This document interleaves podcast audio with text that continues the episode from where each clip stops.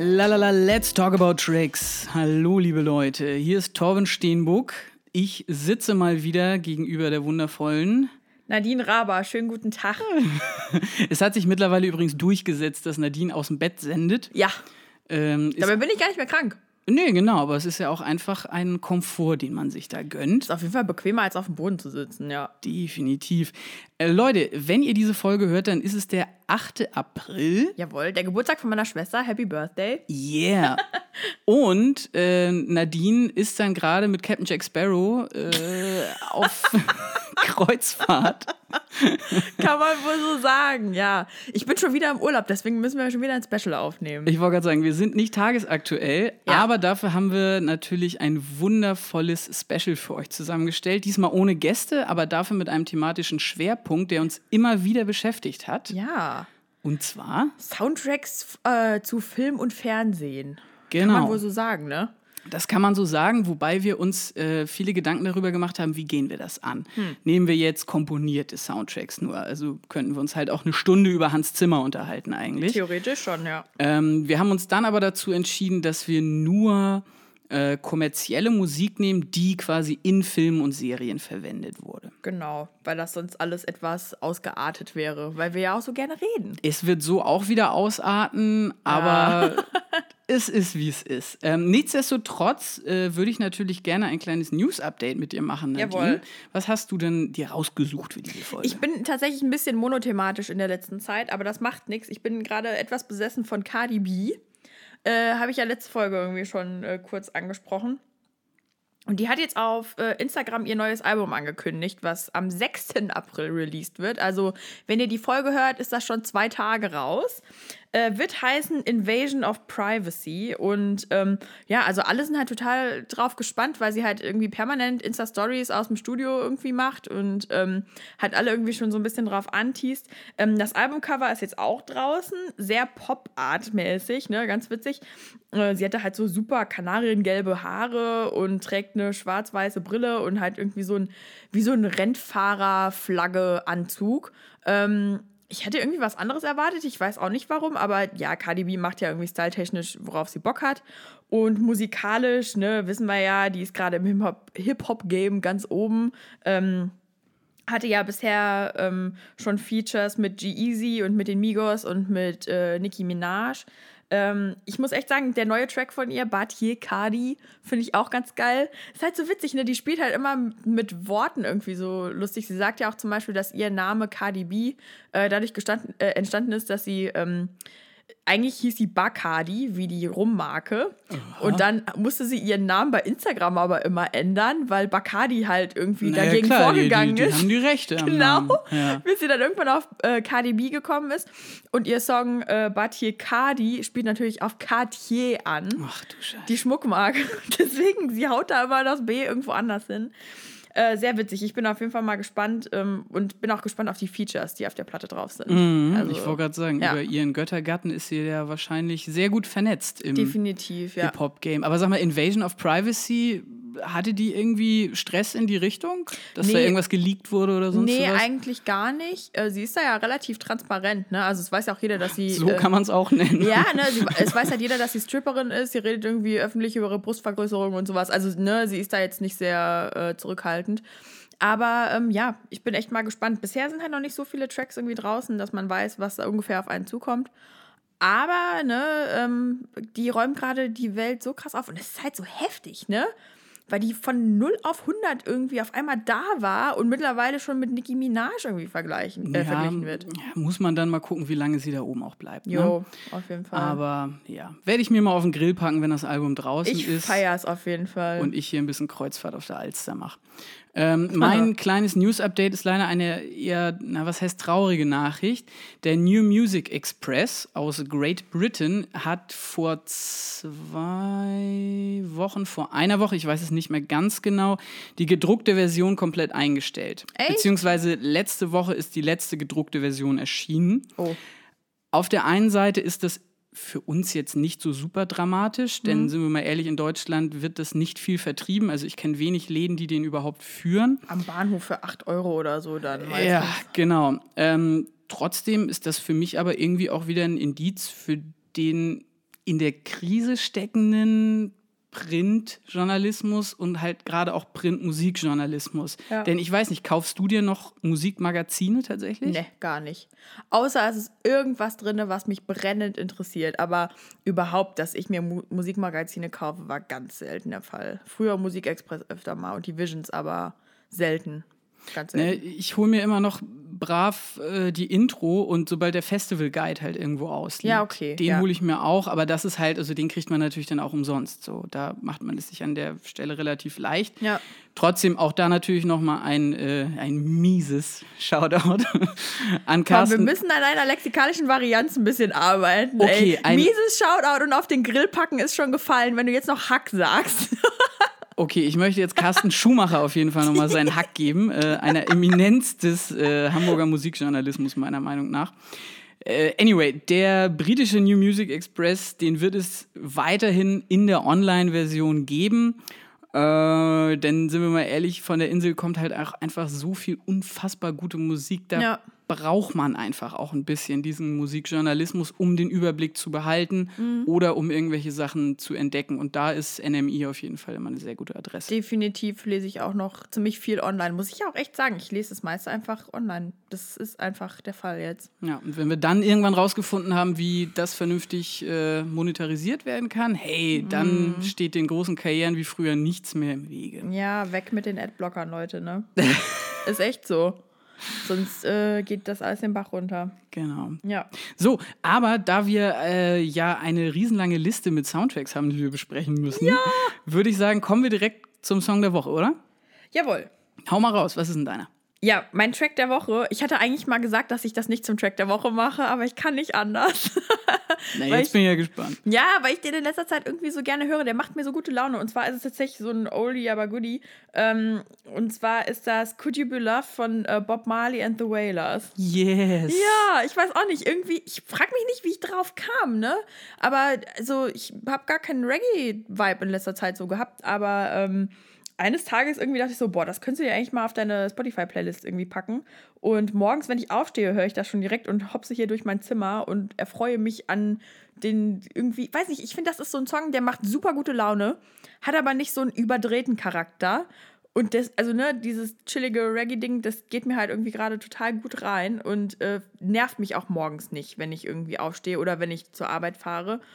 Und trotzdem, ich kann mich irgendwie im Moment nicht dran satt hören. Also es ist halt so richtig, der ploppt halt immer so auf und ich so, ah, cool, ne? Ist kein Song, wo man so denkt, oh nee, das skippe ich jetzt, sondern dann höre ich den einfach durch und ähm, ja, Bob Marley, guter Typ auf jeden Fall. Hast du dir denn von, von Kitschkrieg diese Mini-Doku angeguckt, wo sie Nee. auf, wie sie auf Jamaika rumlaufen? Also es geht wirklich nur sieben Minuten, deswegen ich hätte da natürlich gerne noch 20 Minuten mehr von gehabt. Ja. Aber es ist super spannend, ähm, wie sie halt auf, der, auf Jamaika, auf der Insel da rumfahren und ähm, auch mit einem Soundsystem zusammen dann da live abhängen und Musik spielen, äh, quasi diese Ur-Reggae- und Dancehall-Leute äh, dann zusammen mit diesen ostdeutschen Berliner, Geil, Leipziger ja. Leuten total faszinierend. Und äh, Audat macht auch einfach tolle Aufnahmen und schöne Fotos. Also Ja, Es ist ah, ich- einfach ich eine dachte echt- magische Insel, glaube ich. Ich dachte ehrlich gesagt, dass äh, Trettmann da im Urlaub ist, bis ich dann gecheckt habe, dass die da das Video zu, ähm, was war es, New York? nee, Billie haben? Holiday. Zu Billie Holiday, stimmt. Und dann, ne, er hat ja das zwischendrin so angeteasert, dachte ich so, boah, krass, ne? Also, Ich dachte auch, dass er im Urlaub wäre, aber dazu sagt er tatsächlich auch in dem Film was, so dass wenn du halt den DIY-Lifestyle lebst, Ja, dann ist mit Urlaub immer ein bisschen schwierig. okay. Naja, gut. War da auf jeden Fall, also das, da muss man noch mal ganz kurz sagen, das Video zu Billie Holiday ist super geil. Es ist wirklich sehr gut. Also, ne, muss man sich auf jeden Fall mal reinziehen. Und das macht auf jeden Fall halt auch Bock auf Jamaika und auf die Kultur da. Deswegen, also ich finde das super spannend. Ich stecke da nicht so tierisch drin, aber ja. Jetzt habe ich auch Bock auf Jamaika. Schade, dass ich in Teneriffa bin. Oh, schade, Nadine. okay, dann komme ich jetzt mal zu meinem Song der Woche. Ja. Ähm, Sade. Oh, Yes. bist du noch angesteckt? Ich habe mir auch Smooth Operator auf meine Playlist gezogen letztens, nachdem wir drüber gesprochen haben. Sehr gut, sehr gut. Naja, ich habe aber äh, bei mir äh, Flower of the Universe, also Oh. den neuen Song von ihr, Ja. ähm, als Song der Woche, der ja auch aus einem Disney-Film ist. Oder auf einem Disney-Film gefeatured ist. Ach, echt? A Wrinkle in Time. Oh, der Oprah-Film. Ich habe keine Ahnung, worum es geht. Ja. äh, ich weiß nicht. Weißt du da was drüber? Ja, ich weiß tatsächlich was drüber. Okay, erzähl mal. Ähm, weil der Film wurde gemacht äh, oder wird gemacht von, ähm, meine Güte, jetzt schieß mich tot, wie die Frau heißt, die die, die Regisseurin ist. Auf jeden Fall ist das ähm, eine, eine Lady, die halt von Oprah ziemlich krass gepusht wird im Moment. Die macht auch eine Serie für das Oprah Network. Und ähm, eigentlich hat die halt bei A Wrinkle in Time Wert drauf gelegt, dass halt nicht alles so nach den Standards läuft, sondern dass es ein bisschen anders funktioniert. Und zwar. Aber worum geht's denn in dem ja, Film? pass auf. Okay. Es geht um ein kleines Mädchen, ähm, die in dem Fall halt dunkelhäutig ist und die halt irgendwie die Zeit überwindet, so ein bisschen, ne? Und hat halt irgendwie so drei gute Feen in Form von äh, Mindy Kaling, Oprah Winfrey und äh, Reese Witherspoon bei ihrer Seite, die sie dann halt irgendwie so mitziehen. Ne? Und Mhm. irgendwie ist sie auf der Suche nach ihrem verschollenen Vater, der halt in so einer Parallelwelt ist. Und die drei helfen ihr halt da durchzukommen. Sind das denn aber, also weißt du schon, ob das so, so kleine Tinkerbell-Elfen sind? Nee. Ich stelle mir Nee. Oprah gerade in so einem grünen Tinkerbell-Kostüm vor. Nee, tatsächlich nicht. Aber das sind, die sind halt so die Weisen, die ihr irgendwie helfen, ihren Okay. Plan zu erfüllen. Okay. Und A Wrinkle in Time ist jetzt gerade erst rausgekommen, ist ein Disney-Film. Ähm, wollte ich mir eigentlich ganz gerne angucken, so, ne? Aber meine Güte, meinst du, ich komme jetzt drauf, wie die Regisseurin heißt. Aber die ist auf jeden Fall, wurde jetzt schon mehrfach ausgezeichnet, irgendwie dafür, für ihre Arbeit und so. Und ähm, hat halt sehr Wert darauf gelegt, dass Frauen mal anders dargestellt werden, ne? Also Oprah irgendwie ist ja jetzt kein Mensch, der ähm, irgendwie klassisch schlank und weiß ist oder keine Ahnung was, sondern ne, da haben sie halt irgendwie so ein bisschen auf Varianz geguckt und ähm, ja. Ah, warte, ich glaube, mir ist eingefallen, wie, wie die hieß. Äh, na, hau raus. Ja, pass auf, die hieß ähm, Ava. Äh, ja, bei Instagram heißt die It Ava, glaube ich nur. Ava DuVernay. Ähm, und wie gesagt, die macht halt auch diese Serie für das Oprah Network und äh, ist da ziemlich erfolgreich mit. Coole, Okay. coole Sau auf jeden Fall. Werde ich auch mal auschecken. Ähm, Flower of the Universe auf jeden Fall von Sade. Ja. Äh, passt ja auch, wie gesagt, zu den ganzen Soundtracks dann heute. Ist eine sehr schöne Ballade, gesungen mit einer Stimme, wieder mal wirklich Milch und Honig. Ne? Also Erkennt man Sade denn wieder? Ich habe den Song noch nicht gehört. Ja, man erkennt sie wieder. Ähm, ist schwierig, weil das Ding ist, ähm, jetzt Flower of the Universe erinnert so ein bisschen an die 2010er Platte. Okay. Soldier of Love. Also auch wieder sehr romantisch, bisschen Akustikgitarre, bisschen Orchester. Äh, ist auch immer noch stark. Ich würde mir aber trotzdem wünschen, dass sie halt noch mal so ein richtiges Retro-Album aufnimmt. Ähm, weil, also Diamond Live, die Scheibe, 1984, ne, habe ich Ja. wirklich noch meiner Mutter aus dem Plattenkasten geklaut. Eine meiner all-time-favorite äh, Langspielplatten, ohne Ja. Scheiß. Also da sind, ja, guck mal, nur Hits. Smooth Operator, Frankie's First Affair. Und ganz ehrlich, wer da nicht Bock auf heißes Kuscheln bekommt, ne, der, also, Ich glaube tatsächlich, dass die Scheibe danach mir aber, ähm, ich, ich meine, das war doch die, wo auch By Your Side und so drauf ist. Mhm. Ist das nicht die danach? Oh, die liebe ich halt, ne? Ich finde die, ich find die beide gut. Und ich Ja. würde toll finden, wenn sie nochmal auf große Smooth Operator Tour geht. Ja, oh, das finde ich auch cool. Krass, ne? Da waren wir beide noch Quark im Schaufenster. Aber, Aber gut, da sind wir bei manchen. Quack im Schaufenster. Kennst du das nicht? Das sagt meine Mama immer, da war es noch Quark im Schaufenster. Ähm, oh boy. aber, ne, ähm, um jetzt mal kurz überzuleiten, tatsächlich bei äh, einigen Filmen und bei einigen Serien waren wir auch noch Quark im Schaufenster, würde ich mal behaupten. Ähm, aber lass uns doch einfach mal starten mit einem netten Anfang. Tom, warst du früher Disney-Fan? Safe. Ich hatte auch, ich, ich glaube, meine erste Kassette, meine erste Videokassette war Bambi. Bei mir Dschungelbuch. Echt? Oh. Ja. Und das ist auch, das wäre jetzt auch wieder äh, so ein, so ein psychologisches Phänomen, die hat sich auch durchgesetzt im Endeffekt. Ja. Also wenn ich jetzt zurückdenke, man hat ja immer mal wieder in den Runden ähm, das Gesprächsthema, was ist der beste Disney-Film oder was f- empfindet man als den besten Disney-Film? Wir beide haben das jetzt natürlich gemessen an der Musik. Ja. Äh, und ich habe lange überlegt, es gibt ja, ich meine, Aristocats finde ich großartig, Mhm. Dumbo, jetzt als erwachsener Mensch ist es auch nochmal sehr spannend, sich den Film anzugucken. Ja. Aber trotzdem am Ende bleibt das Dschungelbuch bei mir. Ist das der, also ist das der Film, der dich vom Soundtrack her am meisten beeindruckt oder irgendwie so von der Story her? Ja. Entweder oder ja. Nee, einfach beides. Ja. Ach so, okay. Ich muss sagen, ähm, so vom, wenn ich jetzt drüber nachdenke, ne, so der Film, der mich am meisten äh, geprägt hat oder den ich am meisten irgendwie geguckt habe früher, war tatsächlich Dornröschen von, äh, von Disney. Weil da gibt es nämlich auch ähm, so drei, äh, drei kleine Feen. Ich musste vorhin ein bisschen lachen, als du bei Wrinkle in Time das gesagt hast. Die haben halt auch irgendwie ähm, ihr immer geholfen, als sie irgendwie verbannt wurde. Und dann aus ihrem Schornstein kamen immer halt so bunte äh, bunte, wie heißt denn, Funken irgendwie raus, weil die da immer ihr geholfen haben und gezaubert haben. Und ich weiß nicht, den Film mochte ich total gerne. Aber ist ja auch egal. Oh Gott, ich glaube, ich habe den nie gesehen. Oh, der ist Heftig. ganz toll. Der ist ganz toll. Naja, aber kommen wir lieber ähm, zu dem musikalischen Aspekt. Ähm, da war es tatsächlich bei mir so, dass eigentlich so der herausragendste Film für mich, Disney-technisch, ähm, König der Löwen immer noch ist. Ja, ist auch ein Klassiker. Ja. Also die. Das war mein allererster Kinofilm. Der kam raus 1994, da war ich drei Jahre alt, und haben meine Eltern mich das erste Mal mit ins Kino genommen. Und mhm. deswegen ist das für mich so ein krasses Ding. Ne? Ich meine, da sind halt natürlich auch echt so die Klassiker drauf, ne? Can You Feel the Love Tonight und Hakuna Matata und ich will jetzt gleich König sein und so, ne? Ähm, das ist so hängen geblieben. Und ich war auch im Musical hier in Hamburg vor, weiß ich nicht, da war ich zwölf, glaube ich. Ähm, das ist so hängen geblieben, also krass einfach, ne, wie einen sowas beeinflussen kann. Ich bin mal mit einem zur Schule gegangen, der den Simba gespielt hat. Nee. Na, aber sicher. Cool. Der studiert mittlerweile Musik in Schieß mich tot. Keine ja, cool. Okay. Typ. Ähm, Sehr schön. Ja, ich weiß nicht. Also beim Dschungelbuch ist bei mir halt einfach am, am meisten dieses Schubidu, ich wäre so gern wie du. und das hat später nämlich auch wiederum äh, ein Freund von mir aus der Uni gecovert mit seiner Band und da hat das alles quasi das nochmal wieder hochgebracht. Und da habe ich auch gemerkt, wie tief verwurzelt diese Geschichte bei mir doch ist. Ich habe tatsächlich, also ich werde mich heute sehr oft auf meinen Schulchor beziehen, weil wir wirklich viel Filmmusik gesungen haben. Und unter anderem haben wir halt auch, probier's mal mit Gemütlichkeit, aber halt auf Englisch äh, gesungen. Also The Bare Necessities heißt es da. Mhm. Und äh, ich weiß nicht, irgendwie, ich kann mich auch noch genau an die Noten erinnern. Das ist halt irgendwie so witzig, wie das dann halt auch so hängen bleibt. Aber kann halt auch jeder mitsingen. Ne? Aber faszinierend, wie man jetzt tatsächlich Disney-Filme ja auf Netflix teilweise auch guckt äh, auf ja. Englisch, die man ja. früher nur auf VHS in Deutsch geguckt hat. Ja. Ich meine, da hat sich ja niemals jemand die äh, Originaltöne angeguckt. Nee. Und das finde ich schon bezeichnend, dass jetzt zum Beispiel auch so ein Song wie Let It Go so durch die Decke gehen kann in, in Deutschland, auch auf Englisch.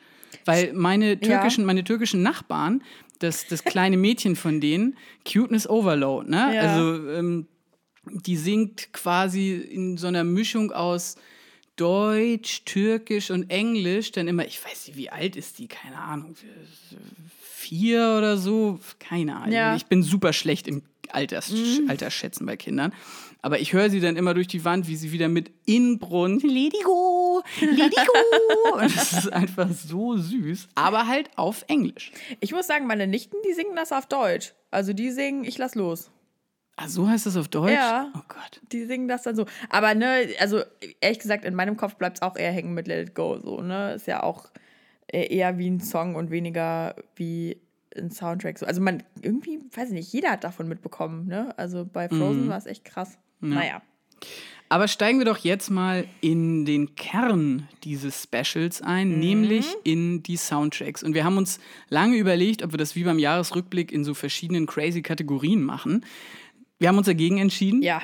Wir werden ein ganz klassisches Best-of machen, yes. eine Bestenliste. Ähm, zuerst von Serien und deren Compilations oder deren kommerziellen Musik. Da übrigens äh, einmal ein kleiner Verweis an die Kollegen vom Vice Magazine. Die haben ein Interview geführt mit der Songauswahl-Dame, wie auch immer sich das dann nennt, für die Serie Shameless. Ach, Ist echt? ganz cool. Ja, verlinken, äh, verlinken wir euch auf jeden Fall mal. Ja. Ähm, wir werden bei den Serien eine Top 5 machen. Genau. Du hast mir erlaubt, noch eine Sechse drauf zu packen, weil, Alter, es ist mir wieder so schwer gefallen. Ja. Dieses Ranken ist ja sowieso schon immer. Es Sau schwer. Es tut weh. Ja. Es tut weh. Ja. Ähm, aber diesmal konnte ich. Ich konnte nicht umhin. Ich musste statt, Top der, statt der Top 5 eine Top 6 machen bei den Serien. Bei den Filmen machen wir dann eine Top 10. Jawohl. Aber dann fang doch mal an mit Nummer 6. Ja, genau, damit wir das direkt hinter uns haben. Auf Platz Nummer 6 meiner Favorite Serien-Compilations ist die Serie How I Met Your Mother. Tatsache. Dem ist so. Ähm, es ist zwar sehr, es wird sehr sparsam in der Serie mit kommerzieller Musik umgegangen, Mhm. ähm, aber trotzdem so ein paar Momente sind einfach wirklich hängen geblieben. Ganz besonders Ende der ersten Staffel. Mhm. Oh, verdammt, das sollten wir vielleicht vorher noch sagen. Ähm, diese Folge von Let's Talk About Tracks ist vielleicht nicht zu 100% spoilerfrei. Ja, Ich will, da, ich will da nicht für garantieren, ganz ehrlich. ja, okay. Deswegen, wer jetzt noch aussteigen will, der möge bitte aussteigen. Alle anderen, äh, sind wir ehrlich, ihr kennt die Serien wahrscheinlich sowieso. Also das Ende der ersten Staffel, Ma Marshall wird verlassen von Lily. Ein unfassbar heartbreaking Moment und es läuft This Modern Love von Block Party. Ja. Und es passt einfach so perfekt, also sowohl inhaltlich als auch in der Inszenierung. Ähm, in der Staffel 2 habe ich tatsächlich äh, The Decemberists entdeckt. Ach, echt? Über How I Met Your Mother, ja. Here I Dreamt I Was an Architect. Wundervoller Song. Passt in dem Fall sehr Zu gut, Ted, ja. weil Ted einfach Architekt ist. Und ey, Proclaimers, Ja, okay. I'm gonna be 500 miles. Das ist aber auch der einzige Song, den ich irgendwie damit verbinde. Keine Ahnung warum, ne? Also, das ist echt ohne. Ah, diese Autofahrt, das muss ja der absolute Horror gewesen sein irgendwann, ne? Also, Auf jeden Fall. Und eine Szene tatsächlich in der Staffel 8 dann noch, mh, The Funeral von Band of Horses. Auch perfekt eingesetzt. Es geht nicht um eine Beerdigung, sondern um eine Hochzeit, wie man es sich schon fast denken kann. ja. Ähm, passt da wundervoll. Ja, sehr schön. Okay, dann fange ich jetzt mit Platz 5 an, weil ich habe ja nur 5 tatsächlich. Und ähm, mein Platz Nummer 5 der besten Serien-Soundtracks geht an die Serie Empire. Dö, dö, dö. Wir brauchen eigentlich irgendwie noch so eine Fanfare oder jedes Mal. Ja. Okay, Empire, habe ich nicht geguckt. Ich wollte gerade sagen, hast du die Serie schon mal gesehen? Tell me about it, Nadine. Ich weiß nicht, ich bin da irgendwie mal drauf gestolpert ähm, über halt Amazon Prime und dachte so, okay, könnte ganz interessant sein. Ähm, das ist eine Serie über äh, eine Hip-Hop-Dynastie, also eine Hip ein Label eigentlich, ähm, mit Taraji P. Henson und Terrence Howard. Terrence Howard kennt man irgendwie schon seit Jahren, der spielt ja in allen möglichen Sachen mit. Der hat auch in Hustle und Flow, glaube ich, mitgespielt, Kann gut oder? sein, ja. Also einem der Hip-Hop-Filme schlechthin. Genau. Und es geht eigentlich darum, dass es eine Familie ist, äh, die halt dieses Label zusammen aufgebaut hat. Die Mutter ist in den Knast gegangen, weil sie den Vater irgendwie gedeckt hat. Ne? Also Taraji P. Henson in dem Fall, äh, oder in der Serie heißt die Cookie Lion. Weltklasse. Diese Frau trägt halt so krasse Outfits, ne? Halt immer die fettesten Pelzmäntel, immer übermäßig gestylt und keine Ahnung was. Aber wenn die will, haut die halt jedem auf die Fresse, ne? Und das ist einfach, diese Rolle ist Im fantastisch, ne? übertragenen Sinne jetzt? Oder? Äh, nein, sie haut wirklich auf die Fresse. Digga. So, und auf jeden Fall Cookie Lion, ne, echt so eine krasse Frau. Und deswegen habe ich auch weitergeguckt tatsächlich, weil ich das spannend fand. Und ähm, sie will halt irgendwie sich ihren Platz in diesem Label wieder zurückholen, weil natürlich in der Zeit, in der äh, sie im Knast war, gingen die Geschäfte weiter und der Mann hat das irgendwie sich alles alleine aufgebaut. Von was für einer Epoche reden wir denn hier? Jetzt 2017, Ah, echt? Krass. 18, ja. Ah, heftig. Okay. Genau. Und ähm, ja, die haben drei Söhne, die alle natürlich Musik machen wollen. Der eine als Manager, zwei halt als Rapper und Sänger. Und äh, was die Serie halt ausmacht, sind die sehr eingängigen Hip-Hop- und RB-Songs. Ne? Also die auch nicht gecovert sind, sondern die komponieren wirklich eigene Lieder für diese Serie, die wirklich auch genauso in den Charts in den USA dann irgendwie einsteigen. Ah, und wirklich okay. mega, mega gut sind. Ne? Also die sind echt super eingängig und mega cool. Ich meine, ich bin da ja sowieso so ein RB-Schwein. Ähm, das sind echt komplett eigene Songs. Manchmal machen sie so ein paar Variationen und das Coole ist halt, finde ich, dass sie manchmal halt auch andere Künstler mit einbinden. Und also dann, so Cameo-Auftritte quasi. genau, zum Beispiel Courtney Love. Haben die damit eingebunden, wo du überhaupt nicht erwarten würdest, ne, dass du irgendwie eine Courtney Love auf so einen RB-Track irgendwie mit drauf bekommst. Aber sie haben halt irgendwie so getan in der Serie, als würde Courtney mit äh, dem Sohn irgendwie einen Song zusammen aufnehmen. Und der ist dann nachher halt auch echt rausgekommen. Und äh, ja, also super geile Serie. Zweite Staffel ist schon draußen, die konnte ich aber bisher noch nicht gucken, weil die ist nicht kostenlos. Schade. Deswegen, Aber ja. das ist ja super spannend. Also da bedient sich im Grunde der Musikmarkt an einer Serie und nicht andersrum. genau, ja. Es ist sehr cool, wirklich. Crazy. Also ich war auch, ich dachte erst so, hm, was für ein Quatsch, aber Cookie Lion hat mich überzeugt, ne? Also wirklich, das ist, die, diese Rolle ist so geil von ihr, wirklich. Du bist auch so ein Cookie ja, Knaller. Alright, dann wandern wir mal weiter. Ähm, Bei und dir? Genau, bei mir und meinem Platz 5 der besten Serien-Soundtracks.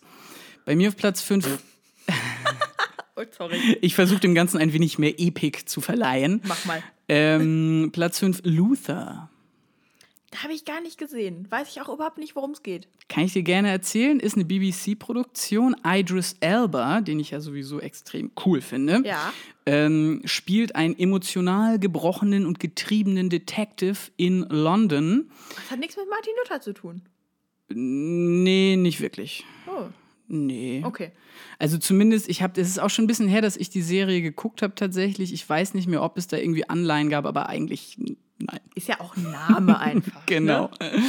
Nein, er ähm, spielt einen Detektiv, äh, der seine Frau recht früh verliert und ihn, oder ich glaube, der hat die schon verloren und damit geht die Serie im Grunde los und er ist eigentlich total fertig und äh, Platt. hat, ja, aber hat trotzdem die überkrassen Kriminalfälle, die er auch lösen muss. Mm. Auch diese Serie geht relativ sparsam mit kommerziellen Songs um. Das ist dann eher in so zwei Songs pro Folge, sind Okay. auch nicht so super viele Folgen, deswegen guckt ihr die Serie ruhig an. Man ist verhältnismäßig flott durch, würde ich behaupten. Das Intro, mh, dafür haben die sich allerdings Paradise Circus von Massive Attack raufgeholt Ach, geil. Was extrem gut passt, einfach auch der London-Bezug und. Bisschen düster und so. Ja, genau. Und das ist halt auch so insgesamt der ganze Vibe der Serie. Also, ich meine, die BBC hat viele Serien, die sehr düster sind. Auch Sherlock Holmes, finde ich, hat ja, oder Ja. Sherlock heißt es ja, Ja, ja. hat so einen ganz bestimmten Vibe irgendwie, der da transportiert wird. Ähm, und das spiegelt sich auch so ein bisschen in den Songs wieder, die auf der Serie gefeatured sind oder in der Serie. Ein Song von Muse, Ja. Aber nicht von Muse selber, sondern ist ein Cover und zwar von Feeling Good. Ach, krass, okay. Ja. Und zwar in der Batshit Crazy Ich dreh ab Muse Version. Also wirklich im Grunde Kopfstimme den ganzen Song. Mhm. Schande. Außerdem von Nina Simone, Don't Let Me Be Misunderstood. Ein Song, der relativ häufig ja auch in Filmen oder in Serien verwendet wird, weil er aber auch einfach großartig ist. Ja, auf jeden Fall. Mm, Von Marilyn Manson ist das äh, Sweet Dreams Cover mit drauf. Ja. Von Portishead der großartige Song Plastic. Und da haben sie jetzt ein bisschen geklaut, allerdings von äh, Trent Reznor und Atticus Ross, der Song In Motion. Der ist eigentlich für den äh, Social Network Soundtrack mal komponiert worden. Okay. Also den hat hier Trent Reznor von Nine Inch Nails zusammen mit dem Atticus Ross. Die haben, oh Gott, wofür haben die denn noch? Ich glaube, für Gone Girl haben die auch den Soundtrack gemacht Ah, okay. trotzdem. Also es passt einfach perfekt in diese düstere Londoner Szenerie und transportiert irgendwie super so diese Stimmung. Und da, ich weiß nicht, wie es dir ging, aber darum ging es mir hauptsächlich, dass die Songs irgendwie die Stimmung der Serie widerspiegeln und das gut transportieren. Ja, ja ich muss sagen, bei mir kommt es immer ein bisschen drauf an. Ich verbinde manchmal Szenen halt mit der Musik so, ne? Also ich, es gibt Serien, glaube ich, die ich jetzt nenne, wo ich sage, da passt das auch insgesamt zum Konzept so, ne? Es gibt aber manchmal einfach auch ähm, so konkrete Situationen in Serien, die mir krass hängen geblieben sind und das wurde meistens so mit- untermalt durch irgendeinen Track dann so, ne? Aber ähm, ich gehe auf jeden Fall mit, wenn du, ähm, oder bei dem, was du jetzt gerade gesagt hast, ich kann es jetzt nicht wieder alles zusammenfassen. Sehr gut, aber Ja. dann mach du doch vielleicht einfach mal deinen Platz 4. Ja, Platz 4 ist bei mir der Soundtrack von den Gilmore Girls. Oh yeah. Ja, hast du Gilmore Girls mal geguckt? Äh, ja, doch. Ich hatte mal eine Ex-Freundin, mit der ich das hin und wieder geguckt habe. I see, okay. Man, man sitzt dann ja daneben äh, und Ja. guckt mit und findet es am Ende doch ganz gut wahrscheinlich. Es ist tatsächlich, also ich, ich mag die Gilmore Girls total gerne. Ähm, ich habe das angefangen zu gucken, ich glaube in der fünften oder sechsten Klasse, also da war ich echt noch jünger. Und das hat sich aber echt so durch mein ganzes Leben gezogen. Ich habe auch tatsächlich zwei, drei Staffeln hier und habe mich auch gefreut wie ein Schneekönig, als Netflix diese Fortsetzung gemacht hat von der Serie. Ähm, die beiden Mädels passen halt irgendwie auch voll zu mir. Ich trinke genauso viel Kaffee wie Lorelei Gilmore und ich kann genauso schnell reden wie die. Und ähm, ich finde, das ist so eine typische Herbstserie. Und dieses herbstige, bisschen äh, kuschelige irgendwie, das spiegelt sich, finde ich, auch äh, wieder in der Machart der Serie und auch im Soundtrack. Wie Also- oft ist Paolo Nutini drauf?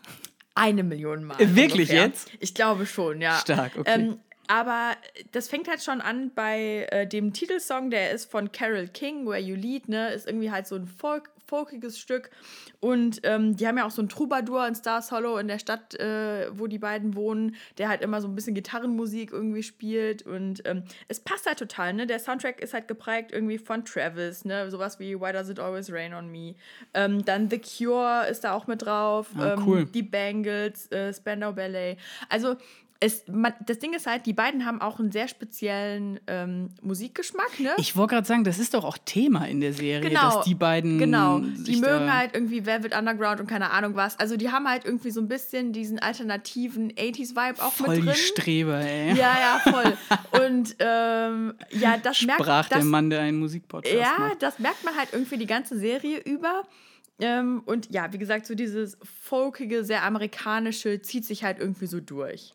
Und äh, weiß nicht, irgendwie, ich mag das total gerne. Also ich finde, bei der Serie passt halt. Das ist so ungefährlich warm, gemütlich und ähm, einfach eine Serie, die ich immer gucken kann. So, ne? Also immer unterhaltsam. Ich weiß nicht, ich kenne auch Männer tatsächlich, die die Serie gerne gucken. Es soll gar nicht so klischeehaft sein, weil irgendwie manche sagen irgendwie, ja, es äh, ist sehr weiblich, weil auch viele weibliche Charaktere irgendwie drin stattfinden.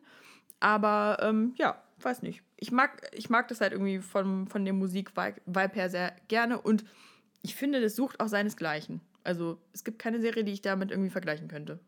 Okay, vielleicht finden wir in unserer Liste noch eine. Schauen wir mal. Ähm, ich würde dann jetzt mal meinen Platz 4 präsentieren. Bitte doch.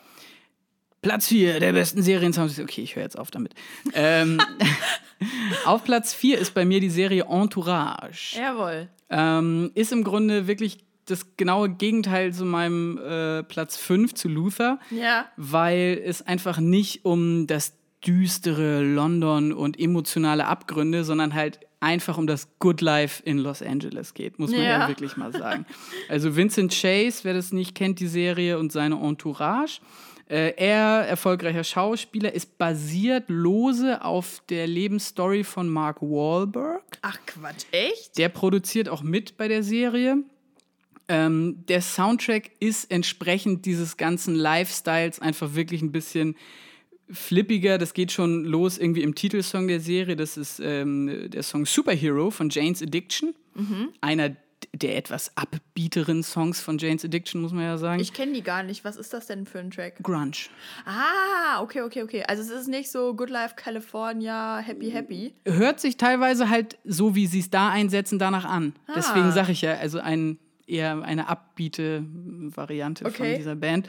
Ähm, insgesamt zeichnet sich die Serie aber durch sehr viel Musik halt einfach auch aus. Hm. Also es wird in jeder Folge sind mindestens fünf kommerzielle Songs drin, die man irgendwie mal gehört hat. Ähm, Ah, okay. das soll auch da wieder, glaube ich, einfach diesen ganzen LA-Zirkus so ein bisschen transportieren. Mm, Ich finde da aber besonders cool die Mischung, die sie aus Rock- und Alternative-Songs und ähm, dem stilsicheren Einsatz von gut platzierten Hip-Hop-Tracks Ja. äh, haben. Ich glaube, das ist nämlich auch die einzige Serie, wo ich so ein bisschen den Hip-Hop-Bezug drin habe. Deswegen ist es ganz gut. Ich glaube, unsere Listen überschneiden sich nicht so krass, Nadine. Wir haben uns übrigens auch hier Transparenz nicht abgesprochen. Nee, vorher. wir haben einfach irgendwie selber ausgesucht und äh, sind jetzt mal gespannt, was irgendwie mehr rauskommt. Ja. Ja. Bei Entourage ist es auf jeden Fall so, ähm, dass die Serie sich auch auszeichnet durch extrem viele Cameo-Auftritte. Ähm, auch bei Musikern sind ein paar da, die äh, da vorbeischauen. Snoop Dogg ist da am Start, Mary J. Blige, 50 Cent, Lenny Kravitz.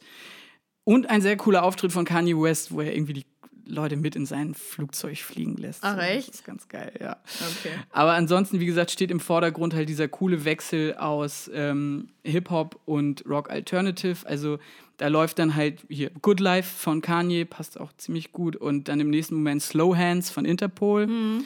Oder How We Do von The Game und 50 Cent. Oh, und geil. In derselben Folge dann irgendwie noch Little Sister von Queens of the Stone Age. Ja. Äh, Rihanna mit Pond the Replay und Pistol of Fire von Kings of Leon. Ja. Äh, oder halt Petrified von Fort Minor und kurze Zeit später Banquet von Block Party. Sehr amerikanisch auf jeden Fall gehalten. So. Ich könnte diese Liste jetzt wirklich noch stundenlang weiterführen. Es ist unfassbar viel Musik verbaut. Ich glaube, auf Spotify gibt es eine Liste, die sich mal dran versucht hat, die alle äh, aufzuführen, die Songs, die in der Serie gefeatured sind. Ich habe dann irgendwann aufgegeben. Ja, auf jeden Fall sehr kommerziell, ne? Aber mhm. manchmal finde ich das auch ganz geil und gerade irgendwie, wenn das so diesen LA-Lifestyle irgendwie beschreiben soll, passt es halt. Definitiv. Ja, auf jeden Fall. Okay. Kommen wir äh, zu meinem Platz Nummer drei. Da bin ich mir eigentlich ziemlich sicher, dass wir uns überschneiden.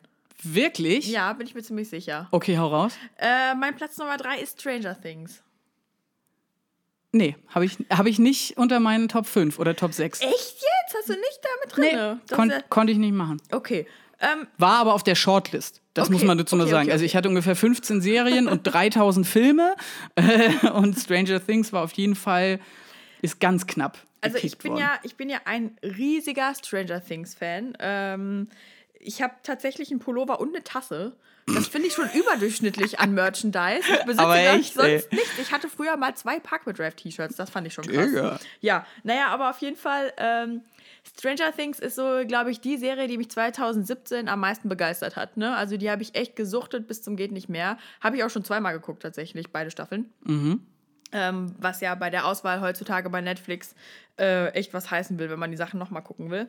Aber die Serie lebt halt auch echt von ihren musikalischen Eigenschaften. Ne? Also dieser, ähm, dieser Vibe von diesem Synthi, äh, ja, von den Synthesizern und so weiter, der, der macht halt echt irgendwie einen Unterschied. Ähm, ist ja auch eine Mischung aus äh, Eigenkomposition und 80er Musik, also so Klassikern. Unter anderem, was ich, The Clash mit Should I Stay or Should I Go? So das ist ja, ist ja tatsächlich, also das ist ja wirklich auch ein Signature-Song, ja, der ja, irgendwie genau. auch in der Story mit eingebaut wird. Der ja. mit drin ist, ne? Die Bangles sind auch wieder mit drin, Duran Duran und Joy Division, ne? Also es ist halt wirklich so richtig 80s Klassiker rausgegriffen und dann aber untermalt äh, mit Eigenkompositionen, die wirklich so mystisch, cool sind, elektronisch, die einen wirklich mitnehmen und die die Serie halt auch so ein bisschen antreiben.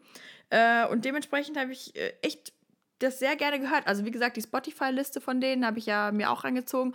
Habe ich schon mal erzählt, ne, dass wenn man die anmacht, dass es dann so eine kleine Taschenlampe aufblinkt, ne, wie in der Serie halt und ähm, sogar auf dem Handy. Sogar auf dem Handy. Also ich bin auf jeden Fall mal gespannt, ähm, wie das jetzt in Staffel 3 wird und wie der Soundtrack dann aussieht. Ähm, ja, mega cool. Also, ne, ich bin ja kein Kind der 80er, sondern der 90er, aber ich muss sagen, dadurch hatte ich echt wieder Bock, mal wieder so ein bisschen 80s-Vibe aufkommen zu lassen. Auf jeden Fall. Ich habe mir tatsächlich auch ein paar Songs irgendwie rausgeschrieben, die da auf dem Soundtrack mit drauf sind. Ja. Gerade auch Joy Division mit Atmosphere. Mhm. Auch so ein geiler Song, ey. Ja, Alter voll. Vater. Hier von Scarface, das Push It to the Limit von Paul Engemann ist ja auch mit drauf. Ja. In der zweiten Staffel. Und jetzt muss ich dich aber mal was fragen. Wann haben Sie denn Africa von Toto gespielt in der Serie? Das ist eine sehr gute Frage. Kann ich dir auch nicht sagen. Also angeblich ist es damit gefeatured, aber es ist leider nicht angegeben, wann, in der, erst, wann in der ersten Staffel das läuft. Keine Ahnung. Ich glaube tatsächlich, jetzt wo du mich fragst, wo äh, ich glaube, in der ersten Staffel. Ja, ja, hier, das weiß ich, dass es in der ne? ersten Staffel ist, aber. Ich glaube, hier, wo. Ich nagel mich jetzt nicht fest, mir fallen die Namen nicht ein. Aber wo die große Schwester und äh, der andere Typ, wo die knutschen auf dem Bett liegen, glaube ich. Da, wo sie in diesem rosa Zimmer drin ah, sind. Ah, ja, ja, ja, ja, ja. Wie heißen die denn nochmal beide? Naja, ist auch egal. Auf jeden Fall, ich glaube, da an der Stelle, ich kann mich jetzt ehrlich gesagt gerade nicht dran erinnern. Nancy und nicht Mike. Mike ist der Bruder. Ah, mit Namen habe ich es nicht so. Chris? Steve. Steve, Steve Bingo. Ja, ja. Das, das, müssen wir jetzt mal nachher herausfinden, an welcher Stelle dieses Lied kommt. Aber ich glaube da an der Stelle. Alles klar, checken wir für euch aus. Yes.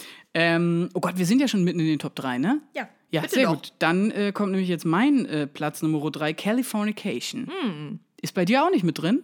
Nö. Ach, krass. Ich habe von Californication, glaube ich, ein oder zwei Folgen geguckt, bisher noch nicht mehr. Ui, okay, ja. gut. Ja, ist so ein bisschen gebrandet als Männerserie tatsächlich. Also eigentlich so das Gilmore Girls für Typen, was ich, ja, was ich sehr schade finde, weil ja, es ist viel untenrum Humor und viel Saufen und Frauen und so weiter. Aber wenn man sich die Serie wirklich von Anfang bis Ende anguckt, dann hat es auch, also gerade die emotionalen Stellen sind wirklich sehr gut umgesetzt. Mhm. Das ganze Thema Patchwork-Familie, äh, ja. daran kann man sich abarbeiten in der Serie. Ähm, ähnlich wie bei Entourage ist es bei Californication auch so, dass die Musik eine sehr prominente und wichtige Rolle einnimmt, weil es auch hier wieder um das Leben von Künstlern in LA geht. Mhm. Also der Hauptprotagonist Hank Moody ist ja so ein Star-Autor da irgendwie in LA, der auch viel halt einfach mit Rockstars und solchen Leuten abhängt. Und auch gemessen an diesem Charakter Hank Moody ist der Soundtrack wesentlich rockiger. Aha. Also er ist eigentlich noch so richtig alte Schule, so viel Classic Rock und Led Zeppelin und so weiter, aber gerät halt auch immer mal wieder an ähm, neuere Bands. Direkt die Eröffnung der Serie geht allerdings mit You Can't Always Get What You Want von den Rolling Stones los, was äh, ja natürlich auch so ein bisschen äh, das Thema der Serie vorgibt. Ja. Es ist allerdings auch eine sehr coole Szene mit drin, wo äh, The Pretender von den Foo Fighters mit drin ist. Da wird Hank nämlich angegriffen und ausgeraubt. Und oh. ja, ja, ja. Ähm, besonders in der zweiten Staffel ist es allerdings krass rockig, weil Hank da auch einen legendären Rock'n'Roll-Produzenten begleitet. Ah. Ähm, und da nagel mich auch nicht drauf fest, aber ich glaube, viele Szenen sind im Haus von Rick Rubin gedreht. Ach Quatsch, es echt? Geht, es geht nicht um Rick Rubin, es geht, glaube ich, um den anderen Produzenten ja. eigentlich, aber äh, ein, zwei Szenen sind in dessen Haus auf jeden Fall gedreht. Ähm, und da sind auf jeden Fall bei der zweiten Staffel, also Raining Blood von Slayer, ähm, Black Label Society, die haben sogar fast die ganze Staffel irgendwie einen Cameo-Auftritt, weil das halt so eine Band ist, die er da irgendwie betreut. Ja. Mega witzig. Ähm, dann gibt es eine heartbreaking Szene, wo Heart Shaped Box von Nirvana gespielt wird. Mhm. Das ist quasi so ein Rückblick, wo Karen, also seine Freundin, Frau, seine Liebe des Lebens, ihm äh, in New York damals noch erzählt, dass Kurt Cobain gestorben ist und dass sie schwanger ist. Ja, und die kannten sich irgendwie zwei Nächte oder so. Ja. Also so ist das quasi damals alles entstanden. Ähm, aber genau, das ist so ein bisschen dieser ganze Vibe, der da halt einfach rübergebracht wird. Ähm, dieser Nirvana-Grunge-Vibe und deswegen digge ich das wahrscheinlich auch so krass. Ich weiß gar nicht, warum ich aufgehört habe, die Serie zu gucken. Ich muss, glaube ich, wieder anfangen. Solltest du dir auf jeden Fall gönnen. Ein bisschen Hip-Hop wird dann nämlich so in Staffel 5 auf jeden Fall auch in den Vordergrund gestellt. Da geht es hauptsächlich um RZA vom Wu-Tang Clan, der hm. irgendwie, wie, wie, heißt der in der Serie? Äh, irgendwas mit Samurai. Samurai irgendwas. Ja. Yeah. Ähm, Samurai Jackson, genau. Äh, Nicht Samuel, sondern Samurai. Genau, so. Äh, in Staffel 6 geht es dann allerdings wieder um verrückte Rockstars, ähm, wo dann auch Marilyn Manson ein, zwei Gastauftritte hat. Mhm. Und äh, ja. Sehr cool. Sehr cool, sehr rockig, gönnt ja, euch das. Auf jeden Fall äh, intriguing. Okay. Dein Platz 2, Nadine. Mein Platz 2 äh, ist tatsächlich äh, Scrubs. Ah, ich wusste, dass es doch passiert. Okay, krass. Ja. Äh, Scrubs ist eine Serie, die ich, also ehrlich gesagt, ich bin damit erst in Kontakt gekommen, als es früher bei ProSieben im Nachmittagsprogramm lief, ne? Weil jeder, der zur Schule gegangen ist, hat ja irgendwie während den Hausaufgaben so einen Scheiß dann geguckt. Nebenbei und sich natürlich nicht auf seine Schulaufgaben irgendwie konzentriert. Yep. Ähm, Irgendwann aber kam eine Phase, wo ich die Serie so krass gesuchtet habe und den Humor auch erstmal an mich rangelassen habe und verstanden habe, dass ich danach total abhängig war und nichts mehr anderes gucken wollte. Same hier. Ja. Ähm, ich liebe den Humor auch heute noch. Ich kann auch immer noch also ich kann mir jeden Tag äh, Scrubs angucken, ne? Und ich finde jede Szene witzig und ich könnte jede Compilation mit irgendwelchen Törler-Witzen, ne? Ich schmeiß mich einfach weg, äh, jedes Mal. Törler. Ja. Und dann, oh Gott. Ja, ja, ich, ich, ich, ich zitiere es jetzt nicht, ich kann es einfach nicht, aber egal. Ähm, ich muss ganz ehrlich sagen, ne, die Tracks sind da aber auch sehr präsent und ähm, haben sich da bei mir auch eingebrannt, ne? Also sowas wie More Than a Feeling von Boston, ne? Dann gibt's eine. Das war die, war das nicht diese gesamte Folge, wo sie das mit dieser Kara nicht Karaoke-Band, sondern mit dieser ah, wo sie die ganze Zeit mit diesen Luftinstrumenten das nachgespielt haben. Kann ich dir gerade echt Auch so Carry on My Wayward Son und so. Ja. Ja, okay. Naja, auf jeden Fall, ähm, es gibt dann irgendwie noch die Szene, äh, wo Turk irgendwie so ultra krass abtanzt zu äh, Poison von Belle Biv DeVoe. Danach muss ich mir das Lied auch auf meine Spotify-Liste ziehen, als ich das damals gesehen hatte, weil mich das so eingenommen hat wieder.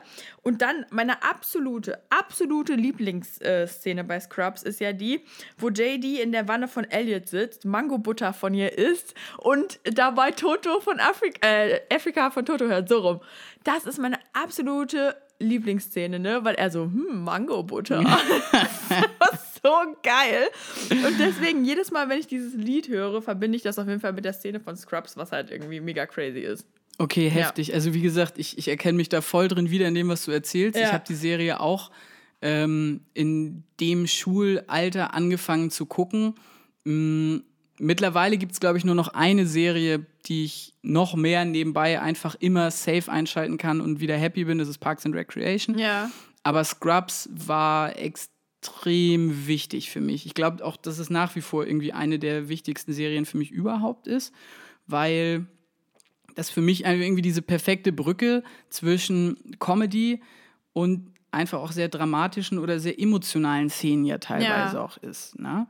Und es ist einfach krass, was diese Serie mir auch damals für Künstler beschert hat. Also ich mhm. werde jetzt einfach mal nur ein paar Szenen und ein paar Songs aufzählen. Mach mal. Die ich, nein, aber wo ich wirklich die Künstler dadurch nur entdeckt habe. Ich, Ach, kan so ich kannte die vorher nicht. So, das, keine Ahnung, wie alt war ich? 14? So, mhm. da kann man schon mal ein, zwei Sachen nicht kennen. A Little Respect von Erasure zum Beispiel. ähm, Cinnamon von Nina Simone. Weißt du, das ist diese Szene, wo Turk diese Schwangere sucht, die ja. dann am Ende unter diesem Weihnachtsbaum ist und das, ja, das ja. Kind kriegt und er da halt durch die Gegend läuft. Auch überkrass. Ähm, Newslang von den Shins. Auf die komme ich später nochmal zu sprechen. Okay. Aber ähm, genau. Rain King von Counting Crows. Counting Crows. Kannte ich vorher oh, auch nicht. Oh, doch, die kannte ich aus den MySpace-Zeiten damals. American Girl von Tom Petty and the Heartbreakers. Weißt ja. du, das ist diese Szene, wo Elliot so diese krasse Veränderung durchmacht und ja, sich die Haare abschneidet ja. und dann äh, krass da reinsteppt. Dann äh, der Übersong Journey, Don't Stop Believing. Ja, natürlich. Ja, aber kannte ich vorher halt nicht, weil solche Musik im Hause Steenburg vorher nicht lief. Und dann habe ich die Serie geguckt und war halt echt so, was ist das? JD, nicht jeder ist so ein krasser Journey-Fan wie du. Ja. Tja. Okay, Hero von Enrique Iglesias kannte ich vorher oh. zwar schon. Ja, ja. Stimmt, das ist auch so geil. Kannte ne? ich vorher schon, aber einfach diese ja. Szene, wie Dr. Cox nochmal zeigen will, wie jung er ist ja. und versucht, dieses Klemmbrett oh aufzuheben. Gott, so ey. herrlich, ja. ey. So, und jetzt kommt's nämlich. Winter von Joshua Radin. Ja. Ich muss ja sagen, dass generell Scrubs mich einfach an diesen Künstler Joshua Radin so krass rangeführt hat, ja. genauso wie an Carrie Brothers. Mhm. Und der Witz ist, dass tatsächlich Zach Braff, Joshua Radin und Carrie Brothers, das sind alles Buddies. Ach krass, also okay. Also Joshua Radin und Zach Braff sind auch zusammen früher zur Schule gegangen. Die kennen sich noch Ach, viel länger. Witzig. Kein Scheiß. Und dann ähm, habe ich irgendwann mal äh, Joshua Radin hier in Hamburg gesehen in der Fabrik mit Carrie Brothers als Vorband. Mhm. Und das war einfach großartig. Ey. Ja. Und das ist einfach, das ist für mich wirklich, so bin ich in diese ganze Singer-Songwriter-Schiene dann auch mehr oder weniger abgerutscht, mhm. muss man ja fast sagen. Ähm, nee, aber so Songs wie Honestly von Carrie Brothers sind super. Dann hier Fountains of Wayne, Citizen Cope, Sideways, auch Top-Song, kannte ich vorher nicht. So, und dann halt noch so Sachen wie How to Save a Life von The Fray, Stolen von Dashboard Confessional ja. oder auch mega krass I Will Follow You into the Dark. Oh ja, Death von Cap, Death for, Cap Cutie. for Cutie, als ja. dieser George stirbt. Ey, das ist auch so stimmt, krass. Stimmt. Und dann am Ende der ganzen Serie nochmal The Book of Love ja. von Peter Gabriel. Auch so top. Oh, direkt Gänsehaut. Oh, ey. krass, ey. Ja, das stimmt. Irgendwie mit, echt, bei der Serie verbinde ich auch einige Musik irgendwie. Aber halt mit. auch, also wirklich viel emotionaler Kram mhm. einfach. Aber ja. witzig, dass es bei uns beiden genau auf Platz 2 war. Ja, krass, ne? Jetzt kommt Platz 1. Ich bin mal gespannt, aber ich glaube nicht, dass wir da dasselbe haben. Nee, das glaube ich auch nicht. Aber ich bin umso gespannt entspannter, was es bei dir wird. Was bei mir Nummer eins ist, äh, meine Nummer eins äh, Serie, beziehungsweise der, also der Soundtrack, der mich am meisten irgendwie so geprägt hat von Serien, ist äh, Grey's Anatomy. Okay, krass. Da musst du mir jetzt wirklich helfen. Ja, macht nichts. Ähm, ich war schon, also ich meine, es gibt ja irgendwie immer noch neue Staffeln Grey's Anatomy und ich muss sagen, ich steige immer mal wieder ein und wieder aus.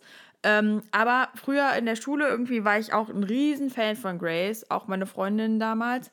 Und ähm, da ist halt wieder die Musikprogramm. Ne? Es ist ja viel irgendwie dramatisch, viel Beziehungsgeflechte zwischen den Leuten und so weiter. Und äh, ich muss sagen, da nutzen die sehr gut äh, so emotionale, traurige, düstere Musik oft, ähm, um die Szenen zu untermalen. Auch gerne so Indie-Rock, den man sonst vorher nicht so gehört hat. Ähm, und ich muss sagen, damals irgendwie so mit 13, 14 habe ich in so einer Phase gesteckt, wo ich zum Beispiel Tegan and Sarah und sowas gerne gehört habe. Ne? Halt so wirklich so ein bisschen schon dramatischen Indie-Rock amerikanischer Art. Und das haben die halt oft aufgegriffen in der Serie, ne? Und dann gibt es halt so ein paar Szenen, ne? Also ich habe tatsächlich auch, glaube ich, fünf oder sechs Staffeln hier auf DVD, die ich nicht mehr abspielen kann, weil ich keinen DVD-Player mehr habe. Richtig traurig. Aber Netflix regelt. Ähm, Safe. Zum Beispiel, es gibt eine Szene in der ersten Staffel, wo Danny Duquette stirbt. Ne? Das ist halt, also eine von den Ärztinnen, Izzy Stevens, hat halt ähm, ein Verhältnis mit einem Patienten, und besorgt dem illegalerweise ein Spenderherz, wird dann suspendiert von ihrem Dienst. Und der Typ stirbt halt, obwohl sie alles gegeben hat, ihre Karriere aufs Spiel gesetzt hat und der stirbt im Krankenhaus und sie kommt, also sie machen irgendwie so einen Ersatzprom für so ein Mädchen und sie kommt im Ballkleid zu ihm ins Zimmer und oh. er ist tot und dann liegt sie Ach, halt. er ist tot. Ach, ja. Und sie wollte ihn halt quasi als Prom-Date mitnehmen und dann ist er tot und dann liegt sie in seinen Armen und dann läuft halt äh, Chasing Cars von Snow Patrol. Und Oh. glaub mir, ich habe in meinem Leben noch nie so geheult, ne? Ich wollte Wenn gerade ich sagen, nur ey, was denke- da schon an Leuten geheult Und dann haben. kommt dann halt der andere Kollege und nimmt sie hoch und trägt sie aus dem Raum und es ist alles ganz dramatisch und ganz schlimm, wirklich. Okay, ne? scheiße, jetzt muss ich wieder an diese Szene denken, wo Dr. Bob Kelso rausgetragen wird von dieser asiatischen Ja. Krankenschwester. Oh Mann, ey, wirklich, also ich schwöre, ich, jedes Mal, wenn ich sehe, ich könnte sofort losheulen. Mhm. Ähm, ja, und generell, also die Serie ist halt echt geprägt durch solche dramatischen, bisschen schwereren Sachen, ne? Aber da ist halt viel irgendwie zum Beispiel von Postal Service, was auch so ein bisschen elektronisch angehaucht ist. Dann, wie gesagt, Tegan and Sarah ist mit dabei. How to Save a Life ist irgendwie ein beliebtes Lied von The Fray, wurde da nämlich auch benutzt. Ähm, und dann zum Beispiel Breathe von Anna Nellick, das ist auch ein relativ bekanntes Lied in Serien, das ist auch eher langsam ähm, und unterstreicht meistens, wenn Leute gestorben sind. So, ne? Das ist irgendwie auch damit Es drin. gibt so Songs, genau, Genau. wie in jedem Vietnam-Film Creedence Clearwater Revival läuft. Ja, naja, auf jeden Fall. Ähm, ich muss sagen, der Soundtrack bei Grey's Anatomy, den mag ich wirklich sehr gerne. Ähm, was vielleicht aber auch dran liegt, dass die Lieder oftmals so die Passagen, wo Meredith Grey irgendwie Sachen Revue passieren lässt, ne, die hat immer so sehr denkerische Ansätze irgendwie, die sie dann ausführt und wo sie dem Zuschauer eine Lehre mitgibt. Ne? Ah, und das ist dann okay. meistens mit so was bisschen Dramatischem untermalt und das bleibt dann halt bei einem hängen. Es ist ein bisschen wie moderne Poesie la, ähm, weißt du, wie heißt sie nochmal, die Produzentin? Shonda Rhimes heißt die. So. Und äh, die verpackt das immer sehr schön und ähm, ja, ich liebe den Soundtrack einfach. Sehr gut. Dann präsentiere ich jetzt mal meinen Platz 1. Ja. Und ich habe darüber, glaube ich, im Podcast auch schon mal gesprochen, aber keine Serie hat es aus meiner Sicht geschafft, so gut die ausgewählte Musik szenisch mit einzubauen, so mit inszenier, so zu inszenieren und dass es einfach so Teil der Serie wird mm, und die Stimmung äh, unterstreicht, gerade auch weil es manchmal so kontrastreich ist, wie Peaky fucking Blinders. Ich wusste, dass du das sagst. Sehr gut. Ja. Ähm, wer die Serie nicht kennt, auch das ist eine BBC-Produktion. Es geht um Thomas Shelby, der im äh, Birmingham der 1920er Jahre die Gang der Peaky Blinders anführt. Gespielt wird Tommy übrigens von Cillian Murphy, der in dieser Serie, glaube ich, der männlichste Mann ist, der man sein kann irgendwie, aber im positiven Sinne. Also nicht so prollomäßig, sondern so wie es äh, sein sollte, abgesehen vielleicht von den ganzen Drogen. Die Musik hat im Intro schon Red Right Hand von Nick Cave and the Bad Seeds und zwar so düster und atmosphärisch, Ja. dass du einfach nur boah, Ich hatte tatsächlich auch in meiner Shortlist irgendwie äh, hier True Detectives und da ist ja auch ähm, äh, so ein sehr düsterer Titelsong und die haben auch viel Nick Cave in the Bad Seeds Ja. drin. Ja. Trotzdem die Szene, die habe ich auch schon mal, ich glaube, die habe ich erwähnt, ähm, und zwar Staffel 1, direkt Episode 2. Ähm, wirklich eine der, der geilsten Serienszenen überhaupt. Und zwar eine übelste Schlägerei Ja, zwischen eben den Peaky Blinders und äh, einer anderen Gang. Und dazu läuft Blue Veins von den Rockhunters. Ja, ja. Und das passt so geil, weil das irgendwie auf der einen Seite so druggy verschwitzt ist und alles in Zeitlupe und eigentlich ja mega der Krawall und laut und du hast es aber einfach so ruhig und Jack Whites abgefuckte Stimme. Generell Jack White sehr viel vertreten auf diesem Soundtrack Ja. in äh, verschiedenen Varianten, also so eher Solo, Rockhunters, White Stripes, alles Mögliche. Mm.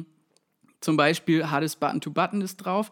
der erste Band, den ich und meine äh, Band auswendig lernen mussten. Äh, Love is Blindness von Jack White selber. Ähm, dann ein unfassbar geiles Johnny Cash Cover von Danny Boy. Wobei das ist kein Cover, das ist ja so ein irischer, so ein irischer Folklore-Song, glaube ich, irgendwie. Ähm, PJ Harvey ist mit drauf, Royal Blood mit Come On Over, das ist auch super. Und auch einer meiner absoluten Lieblingssongs, ey, die Arctic Monkeys mit äh, Don't Sit Down, Cause I've Moved Your Chair. Und das passt einfach auch so geil, so dieses ultra dreckige Riff irgendwie und seine Stimme dazu. Ähm, dann weiß ich nicht, Black Rebel Motorcycle Club, Frank Carter and the Rattlesnakes oder auch Savages. Also eher alles rockig. Ey, der Soundtrack ist einfach richtig rough, dreckig, rockig, post-punkig. Es ist einfach geile Musik, um dazu in Zeitlupe irgendeine Straße runterzugehen. Sehr geil. Tja. Das war mein Platz 1. Kurze, äh, kurzer Zwischenstand vielleicht einfach. Einmal Ja. schnell durchgehen. Deine Top 5 Serien-Soundtracks. Nochmal so runterbeten. Genau, einmal, dass man es gebündelt hat. Also, Nummer 5, Empire. Nummer 4, Gilmore Girls. Nummer 3, Stranger Things. Nummer 2, Scrubs. Und Nummer 1, Grey's Anatomy. Sehr gut. Ich durfte eine Top 6 machen. Auf Platz 6 How I Met Your Mother. Auf Platz 5 Luther. Platz 4 Entourage. Platz 3 Californication. Und auf Platz 2, genau wie bei dir, Scrubs. Und auf 1 dann die Peaky Blinders. War doch gut gemischt, ne? War doch ziemlich gut gemischt mit einer Überschneidung. Und auch tatsächlich musikalisch haben wir uns ja auch ein bisschen äh, auseinanderbewegt. Ja, auf Also jeden bei Fall. mir ist Hip-Hop sehr kurz gekommen. Aber Naja, gut, vielleicht. bei mir war auch nicht so viel Hip-Hop, ehrlich gesagt, Ja, mit ich dabei. glaube, Empire macht allein für zwei Plätze genug Hip-Hop.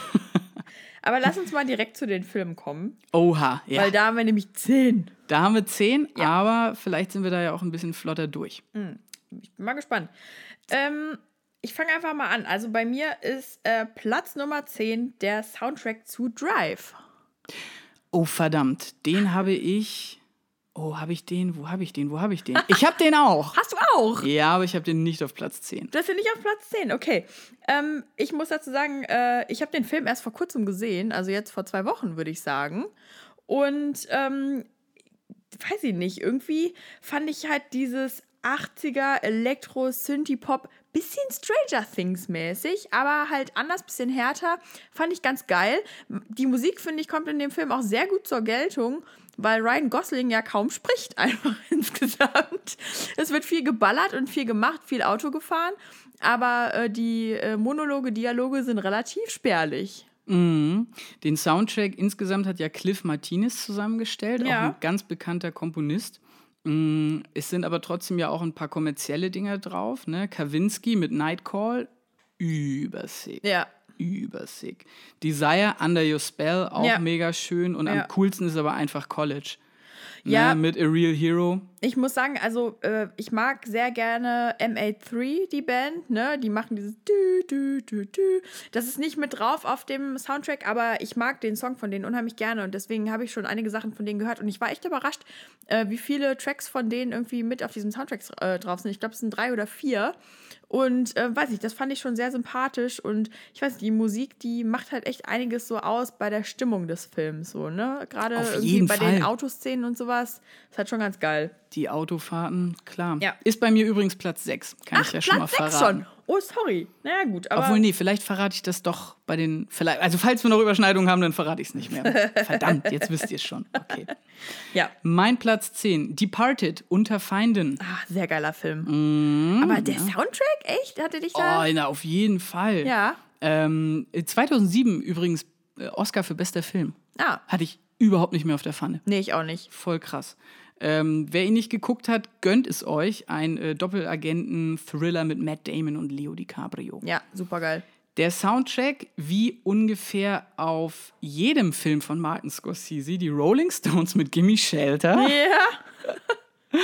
Außerdem die wundervollen Beach Boys mit Sailor On. Und oh, eine so schöne Szene, Comfortably Numb von äh, Van Morrison und seiner Band, als ähm, Billy und Madeline, also seine Psychiaterin eigentlich, zusammen äh, Sweet Love miteinander machen. Und Ja. Das eigentlich höchst dramatisch ist irgendwie, aber das passte einfach so perfekt, weil die beiden sich dann so überwinden in dem Moment und dann Ja. Oh, Schöne Liebesszene auf jeden Fall. Und dann zwischendurch kommt noch I'm Shipping Up to Boston von den Dropkick Murphys, was auch so geil reinhaut stimmt, einfach. Stimmt, stimmt, stimmt. Naja, ja, es, ja. es spielt ja auch alles in Boston, so Ja, ja. deswegen, das, da mussten die Dropkick Murphys irgendwie mit drauf. Ja, ja, es hat, passt auf jeden Fall auch so zu dieser Rauheit irgendwie der Charaktere. Ja. Okay, ja, dann verrat mir mal supergeil. deinen Platz 9. Äh, Platz 9 ist äh, tatsächlich ein Film, wo manche wahrscheinlich mich auslachen werden für, aber äh, ne, I cannot help it, ich liebe den.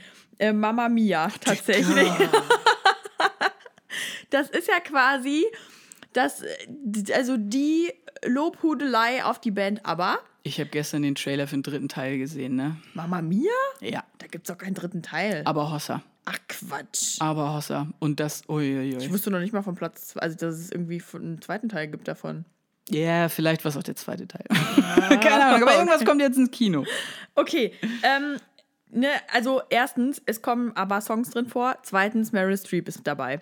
Okay, kann Und, ich beides? ne, Ja, I'm muss sold. ich. Muss man Hack, muss man Hack für geben. Ja, also, ähm, äh, also weiß ich, das ist für mich so ein richtiger Feelgood-Film. So wie Gilmore Girls für mich eine Feelgood-Serie ist, ist Mama Mia für mich ein Feelgood-Film. Den kann ich immer gucken, kriege immer gute Laune, weil irgendwie die Töne sind alle so warm gehalten. Das spielt auf einer griechischen Insel und dann zwischendrin fangen sie halt an, Take a Chance zu singen, ne? Und dann singe ich da halt mit und dann hops ich da irgendwie vorm Fernseher rum. Super geiler Film, muss ich echt sagen. Ähm, die Schauspieler haben ja alle selbst gesungen, also auch Meryl Streep hat selbst gesungen in dem Film. Und äh, ja, sind halt alle Klassiker mit dabei, ne? Irgendwie Take a Chance, Mamma Mia, Voulez-vous und so weiter. Äh, Äh, Voulez-vous ist auch ein richtig guter Song. Ah ja, will man da nicht sofort anfangen zu tanzen? Super geil. Ja, auf jeden Fall, äh, das ist mein Platz 9, muss ich echt sagen. Ein richtiger geiler Film mit einem Haufen Klassikern. Alles klar. Ja. Dann machen wir jetzt mal einen thematisch äh, 500.000 Grad Wendung, glaube ich. Weg von der griechischen Insel hin in die Abgründe von Resident Evil. Boah, habe ich nie gesehen. Nie gesehen, gar keinen. Gar keinen. Krass. Der, wenn der so doll gruselig ist, kann ich das nicht gucken. Ist es okay gruselig? Es ist halt, ich weiß nicht, ich finde Zombies generell als Narrativ eigentlich scheiße. Hm. Also Walking Dead und so gebe ich mir überhaupt nicht. Ja. Resident Evil ist die, die einzige Filmreihe, wo ich das irgendwie an mich ranlasse. Lag es an Mila Jovovich. Auch. Ich finde die gut. Ich finde die gut. Ja. Ähm, so, aber was ich bei Resident Evil halt auch extrem gut finde, ist, dass die ähm, sowohl im Film immer sehr krasse Mucke einfach verbauen, Ja. als aber auch im Anschluss an die Filme immer noch mal eine extra Compilation rausbringen, Ah. wo dann auch ein, zwei Songs drauf sind, die eher vom Film inspiriert sind Okay. oder in diesem Kontext halt stehen. Ähm, da muss ich sagen, am besten gefallen hat mir tatsächlich der Soundtrack oder die Compilation vom ersten und vom vierten Film. Der vierte heißt irgendwie Resident Evil Extinction oder irgendwie so. Ähm, Weißt du ungefähr, wie die Zeitspanne war, wann der letzte rausgekommen ist von denen? es, es könnte gestern einer rausgekommen sein, Nadine. Ich kann es dir nicht sagen. Aber es mittlerweile auch gibt es auch so viele davon. Ja. Also ich glaube, die sind mittlerweile bei Teil sieben. Ah, crazy, okay. Also richtig heftig. Äh, und ich glaube, ich habe nach Teil 5 aufgehört ja. zu gucken. Aber man kann auch nicht bei allem up to date bleiben. Nein. Anyway, auf jeden Fall, die Musik ist genauso Programm wie der Film. Wir haben Slipknot mit New Plague drauf. Wir haben Marilyn Manson mit dem Fight-Song im Slipknot-Remix. Auch sehr interessant. Ja, Okay. ja. Ähm, Cold Chamber, falls du dich an die noch erinnern kannst. Auch so eine übelst krasse Metal-Band. Nee. Dann haben wir Rammstein drauf mit Halleluja. Ach, krass, okay. Il Nino, kennst du die? Ja, die kenne ich. Die sind krass. Äh, Ja. Die haben da auf jeden Fall auch mit einen drauf. Und äh, auf dem ersten Soundtrack, jetzt muss ich hier gerade mal scrollen. Ah ja, Depeche Mode mit Dirt ist da Geil. drauf. Ähm, und wie gesagt, jetzt ganz kurz noch beim vierten, weil die sind für mich, also es ist für mich ein Film quasi, ich cheate schon wieder mega fies hier. Ähm, aber auf dem vierten Soundtrack sind nämlich äh, die coolen Flyleaf drauf. Kennst ah, ja, du die? ja kenne ich auch. ich habe mir ja tatsächlich deren erstes Album wirklich rauf und runter angehört. Ähm, weil da halt dann auch I'm So Sick ist. Ich wollte gerade sagen, ne, So Sick ist doch von Ja, denen, ne? ja, ja, Und der ist auch da mit in, in dem Film gefeatured. Ähm, zwar auch in der neu gemischten Version, aber trotzdem super geil. Ähm, allerdings haben die danach nicht mehr so richtig viel geile Mucke Nee. rausgebracht. Leider nicht. Trotzdem, bei Resident Evil 4 haben wir halt noch Duality, auch in dem, also von Slipknot, auch in dem Remix. Mm, Death Car von äh, Fightstar ist auch super. Ice Suicide von Throwdown. White Rabbit von Collide. Ähm, boah, was ist hier noch? Also, oh, 6th of June. Das ist auch ein richtig mieser Song von It Dies Today. Ich glaube, mir können jetzt nur noch die krassen Metal-Fans folgen. Ja, ich wollte gerade sagen, so, wer ist das eigentlich? Ja, genau. Ja. Aber es ist einfach, ich kann es kurz zusammenfassen, richtig böse Musik. Richtig böser Metal. Ganz kurz, gab es zuerst das Computerspiel oder zuerst den Film? Erst das Computerspiel. Ah, das ist auch krass manchmal, ne? Wie irgendwie so ein Computerspiel dann zu einem Film gemacht wird. Also ich meine, sowas wie Prince of Persia gibt es ja heute auch irgendwie noch. Das ist ja rausgekommen irgendwie erst vor kurzem oder sowas vor ein paar Jahren. Ja, die Film- und die Gaming-Industrie befruchten sich ja immer wieder. Ja. Äh, mal mehr, mal weniger erfolgreich. Also ich muss sagen, ich fand es cooler, als äh, Assassin's Creed sich quasi bei Fluch der Karibik so ein bisschen bedient hat. ich fand es aber nicht cool, als dann der Assassin's Creed-Film rauskam. Ja.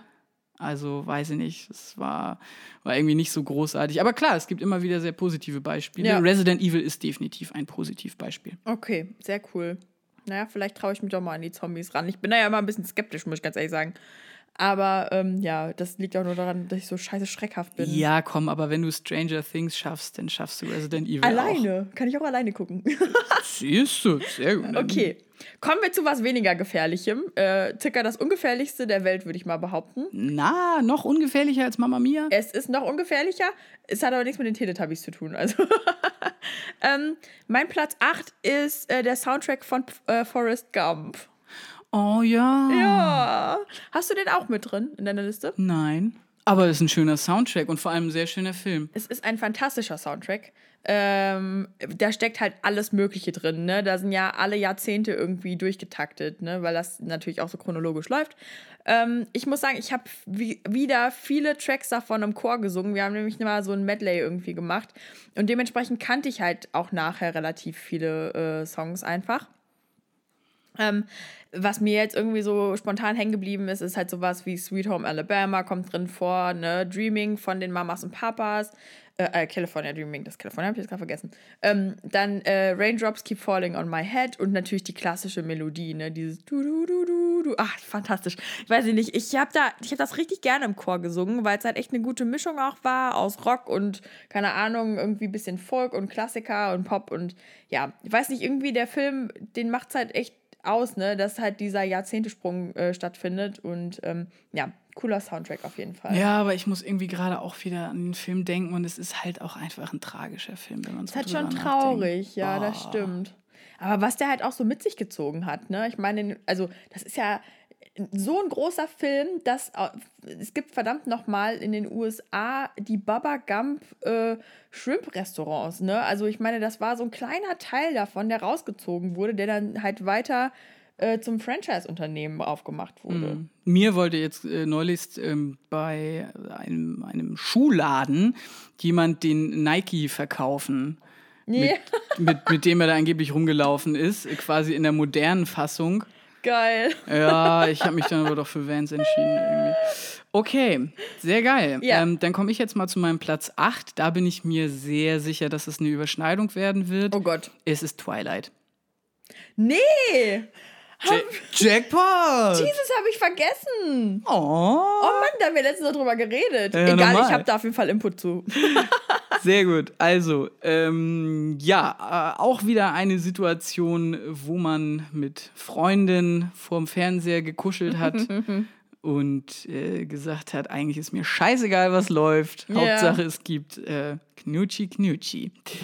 ja, ähm, Twilight, genau. Ich habe nur den ersten Teil geguckt. Ja, ich auch. Ich, echt? ja. Stark. Okay.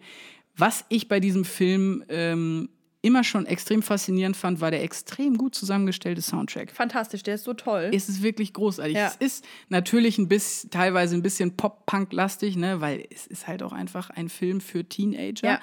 Aber ähm, die Paramore-Stücke, die drauf sind, top. Oh, also ne, hier Decode, Die, das war Decode, I Caught Myself ist auch mit das drauf. war mein absolutes Lieblingslied damals, ne? Da stand ich echt im Bus zur Schule und hab's in meinem Kopf gesungen. Ja. Nichtsdestotrotz sind aber auch so Banger drauf wie Supermassive Black Hole. Das ist die von Baseballfeldszene, ne? Ja. Ja. das stimmt, stimmt. Ja. Wo, sie da, wo sie da draußen auch so mega Genau. krass irgendwie durch die Gegend rennen und so. Ähm, aber auch Full Moon von den Black Ghosts ist da mit drauf. Tatsächlich Linkin Park mit Leave Out All the Rest. Das hatte ich schon wieder voll vergessen. Ja, wobei ich ja sagen muss, dass ich der Scheibe extrem kritisch gegenüberstand von Linkin Park. Ja. Ähm, naja, gut, es ist wie es ist.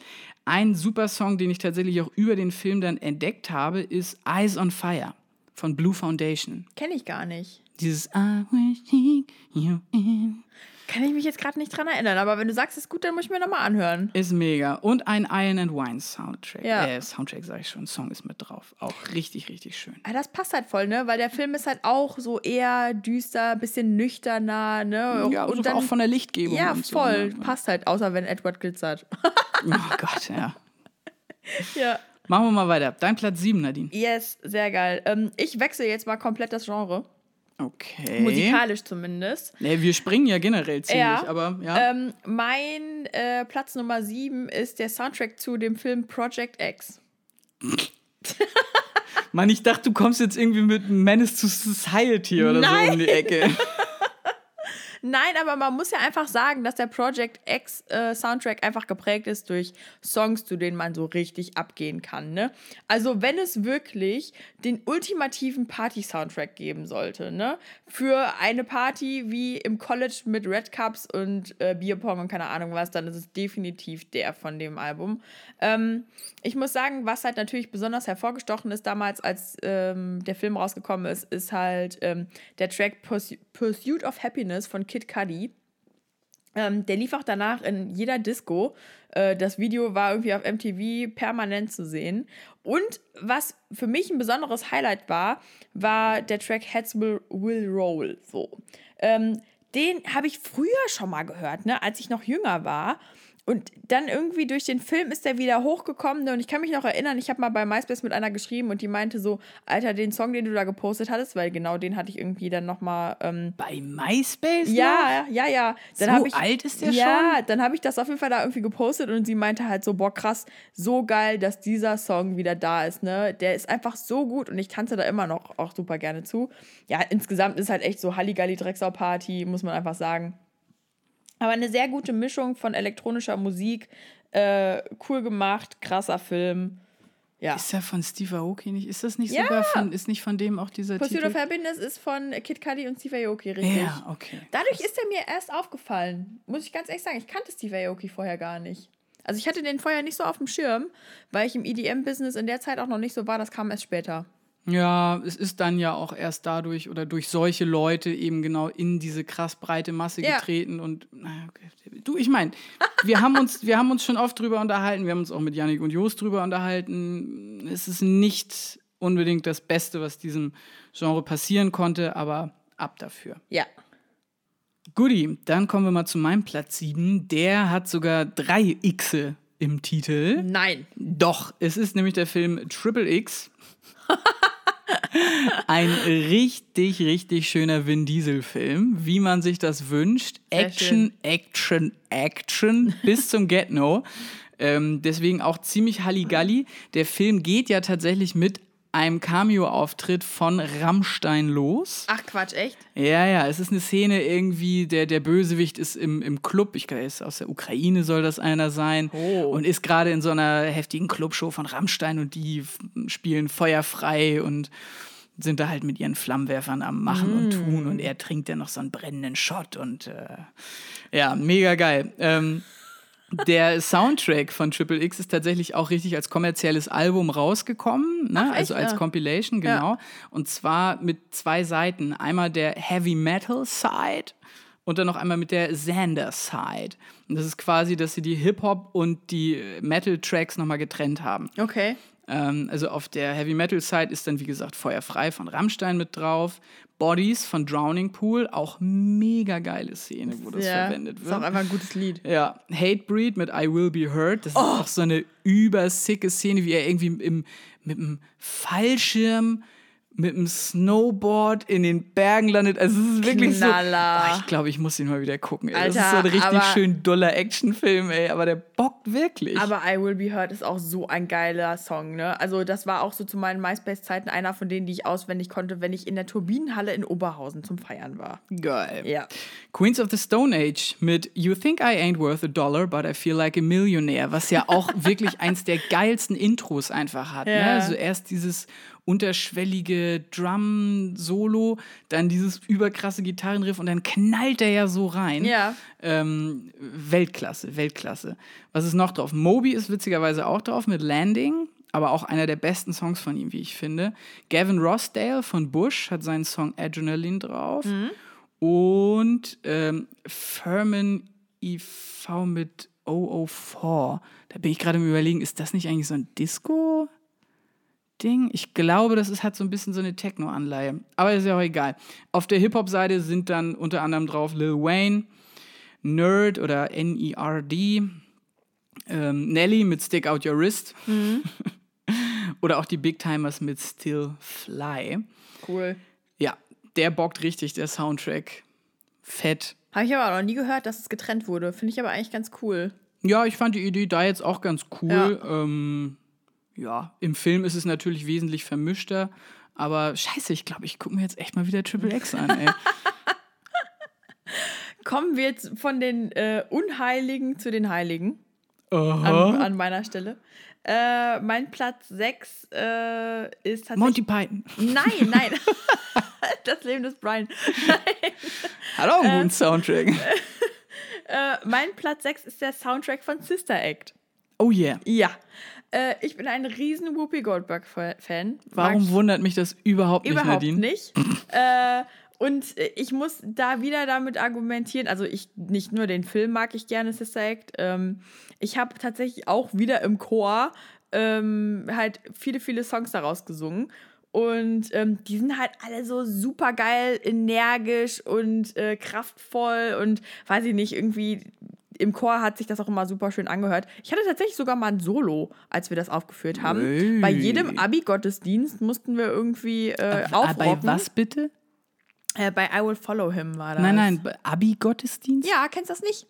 Bei uns ist es so, wenn du Abitur gemacht hast, ähm, dann hat jeder Jahrgang auch einen Gottesdienst extra, wo du hingehen musst oder kannst, wie auch immer. Okay, krass. Bei uns norddeutschen Heiden gibt es das nicht. Jo, naja, ne, katholischer Süden. Äh, auf jeden Fall, ähm, da sind wir dann auch immer aufgetreten und äh, hatten tatsächlich auch so Kutten an und sowas. Das war ganz witzig. Du Scheiße. Ja, ähm, auf jeden Fall, da sind halt so geile Songs drauf, ne? Sowas wie Shout äh, von Lulu and the Lovers, My Guy, das ist, glaube ich, so ein klassischer Song aus dem ähm, Gospel. ja, genau, aus dem Gospelbereich.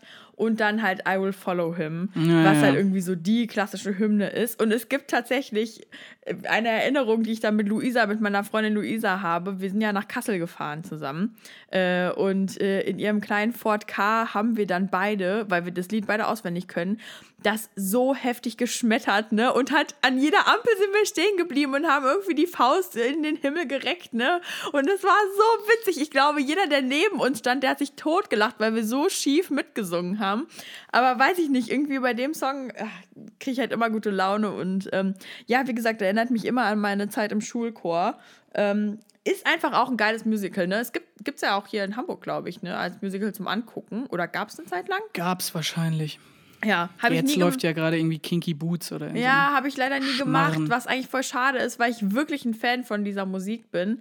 Ähm, ja, äh, weiß ich, ist halt auch so ein geiler Film aus den 80ern, den man sich immer wieder reinziehen kann, äh, wo die Musik echt charakteristisch ist. Und ja, keine Ahnung, jetzt habe ich wieder Bock, Auto zu fahren mit Luisa.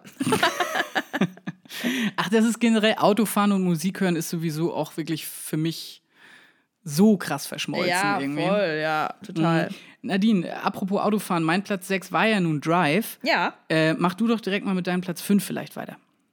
äh, mein Platz 5 ist, ich glaube, da überschneiden wir uns schon wieder.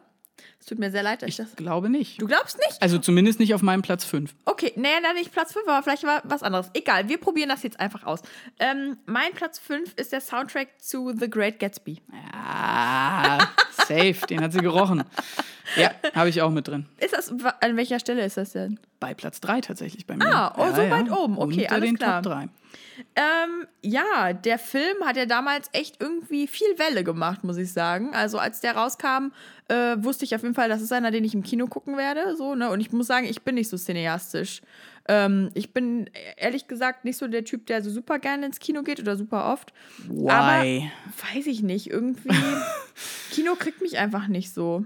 Für mich ist das, also weiß ich nicht, ich gucke mir gerne Filme an, das auf jeden Fall, aber ich muss nicht unbedingt ins Kino gehen für 13, 14 Euro. Okay, meine lieben Zuhörerinnen und Zuhörer, ich erlaube euch hier mit den Shitstorm, den ihr über Nadine hereinbrechen lassen könnt. Aber da finde ich, muss man auch immer unterscheiden. Es gibt Filme, die sind so monumental und groß, die muss man, finde ich, auf einer großen Wei- äh, Leinwand sehen.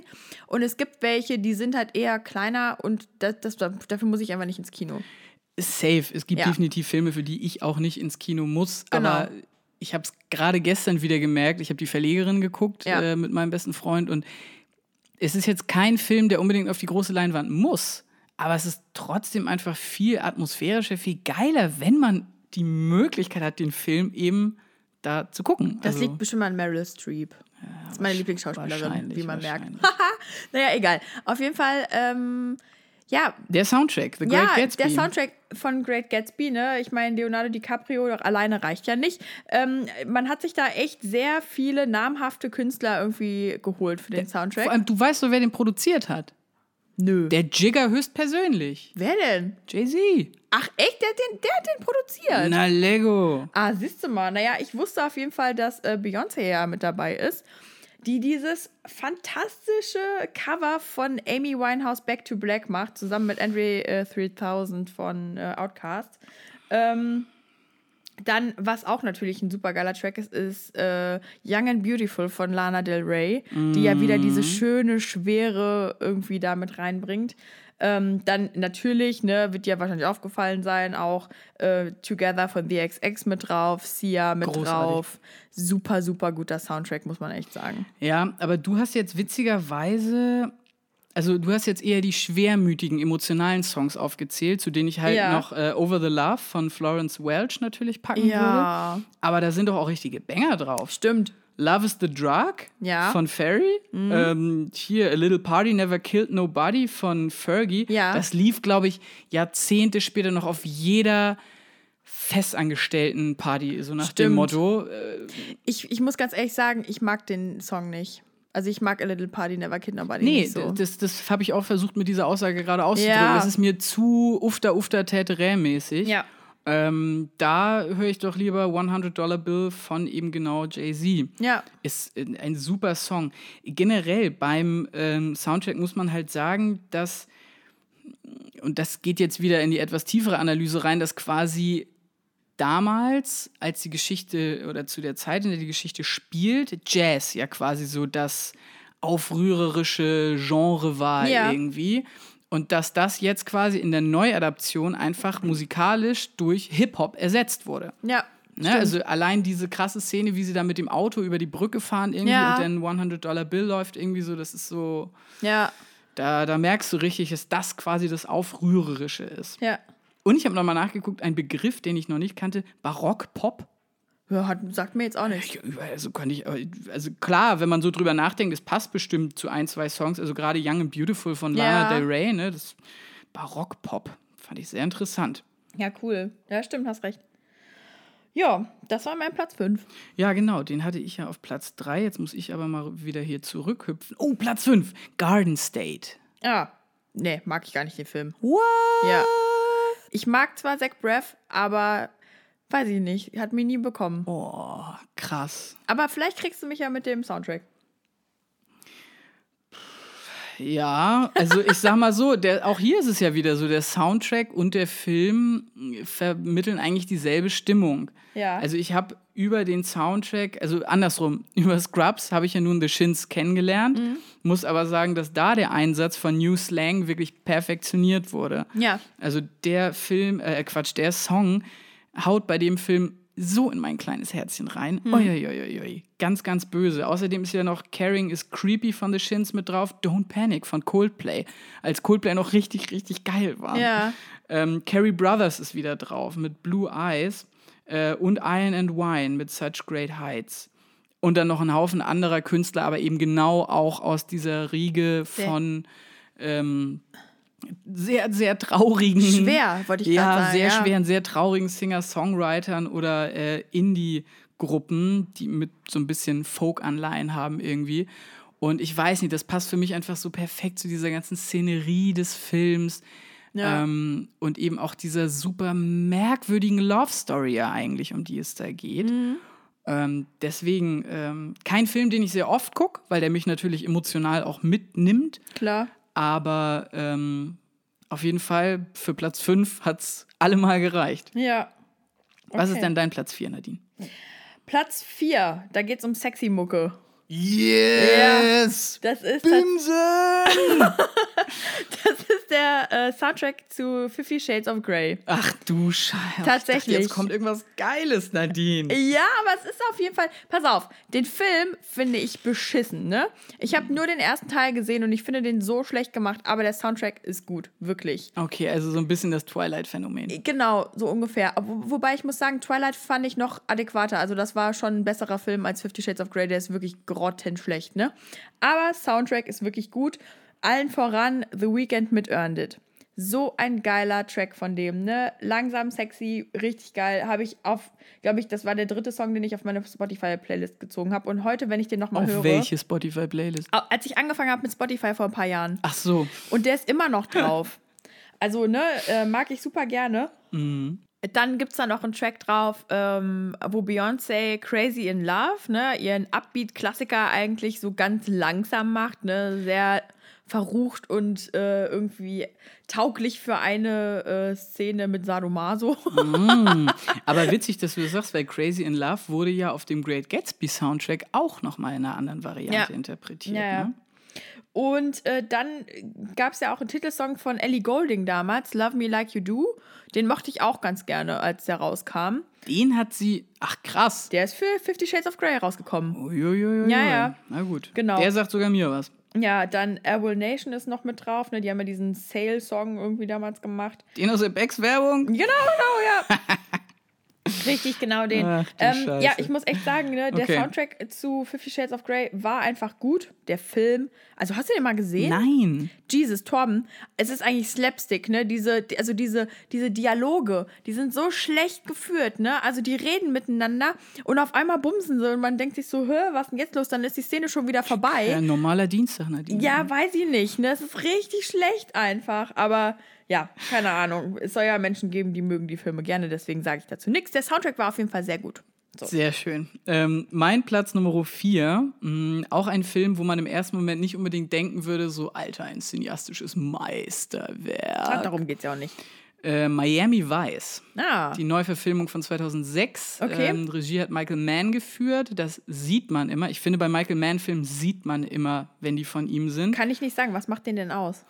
Den macht aus, dass er eine sehr dynamische Kameraführung hat. Also, Ah. dass da teilweise ist wirklich, naja, fast wie, wie Fernsehen wirkt, Okay.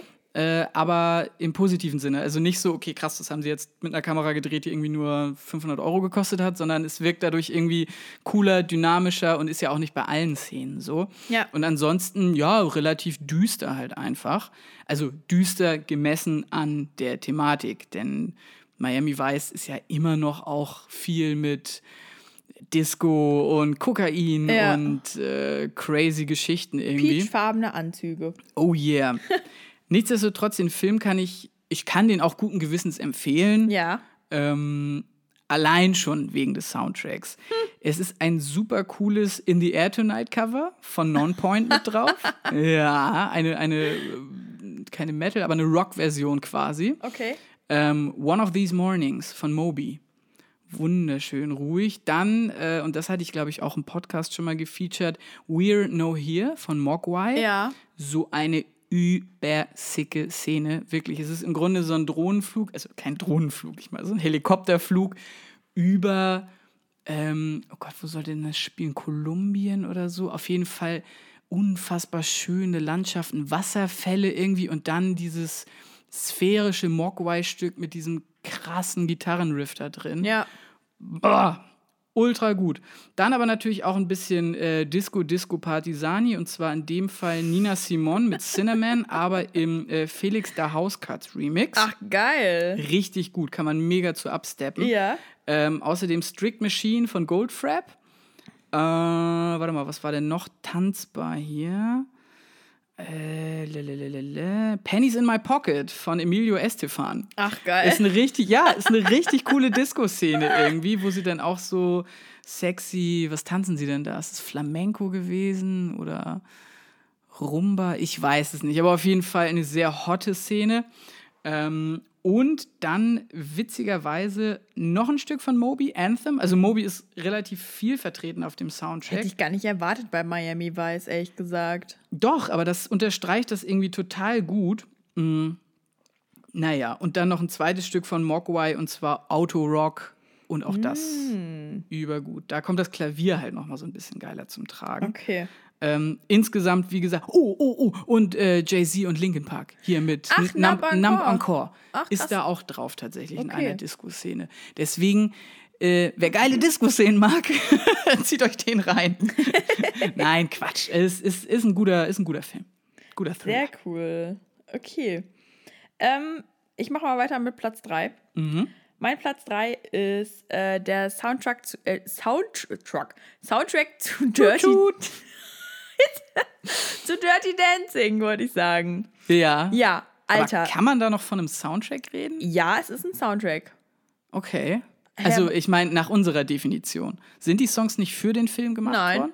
Okay, krass. Nein, also nicht nur in erster Linie. Es gibt ein paar, die sind tatsächlich für den Film gemacht worden, sowas wie Time of My Life, ne? Das war ja eine extra Komposition dafür. Wer hat noch nie ausprobiert, mit, seinem, äh, mit seiner besseren Hälfte diese scheiß Hebefigur nachzumachen? Am besten immer im Wasser, so wie die das im Film auch tun. Hast du das noch nie gemacht, Torben? Ich versuche gerade drüber nachzudenken. Gib mir doch mal einen Moment. Selbst ich habe das gemacht, ne? Und ich bin echt ein schweres Gerät, aber trotzdem. ähm, nee, aber ne, es gibt Ach so, du meinst, ich wurde hochgehoben, oder was? ich gar nicht, ja Gott. Oh Gott. Nein, ist aber schon- es wär, ist schon klar. Aber es wäre schon witzig. Naja, Du kannst mich ja mal egal.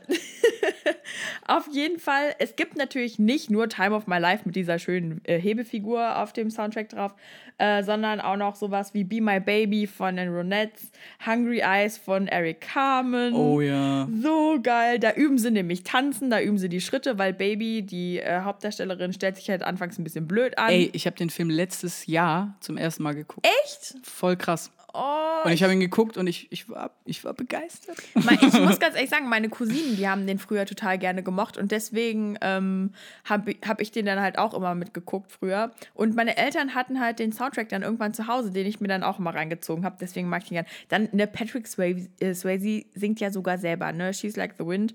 Oh, so schön einfach, ne? Und weiß ich, irgendwie dieser Film, den kann ich auch immer wieder gucken und der wird mir irgendwie nicht über.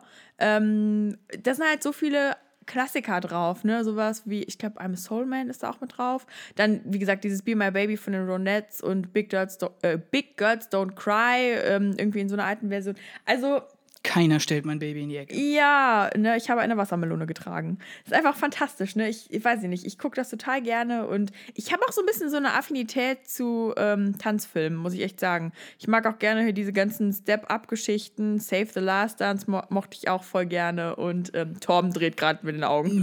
Ja, ach, die ganzen Hip-Hop-Filme da, ich weiß nicht. Ah, doch. Ich mochte auch den ich zweiten. mal, ja, ich habe einen geguckt, dann habe ich irgendwie einen anderen geguckt und danach war es mir schon so über irgendwie. Ich mochte auch den zweiten Teil von Dirty Dancing. Das war in Havanna gedreht. Mega geil. Krass. Ja, der da ist halt wusste ich nicht mal, dass es den gibt. Ja, der ist in den 2000ern dann halt rausgekommen, ne? Also eine moderne Version quasi. Ja, das war Nummer drei bei mir. Ja, äh, wir dürfen gerne wieder springen, denn äh, mein Platz 3 ist ja der Great Gatsby Soundtrack gewesen, wobei mir hier gerade nochmal aufgefallen ist, Into the Past von Nero ist da ja auch mit drauf. Ja. Voll geil. Mhm, ja, gut, ne? Für die wäre ich fast mal nach Manchester geflogen für ein Echt? Konzert. Ja, Hast du nicht gemacht? nee, Okay. nee, nee. Aber ich finde die immer noch sehr gut und ich glaube, Oh Gott, entweder die lösen sich jetzt auf oder die bringen neue Musik raus. Irgendwie haben die so komische, kryptische Ankündigungen gemacht. Anyway, spring doch aber bitte mal zu deinem Platz 2, Nadine. Ja, mein Platz 2 ist ein Soundtrack, ähm, den ich wirklich mit 15, 16 permanent gehört habe. Und zwar ist das der zu Schokolade zum Frühstück, beziehungsweise Bridget Jones.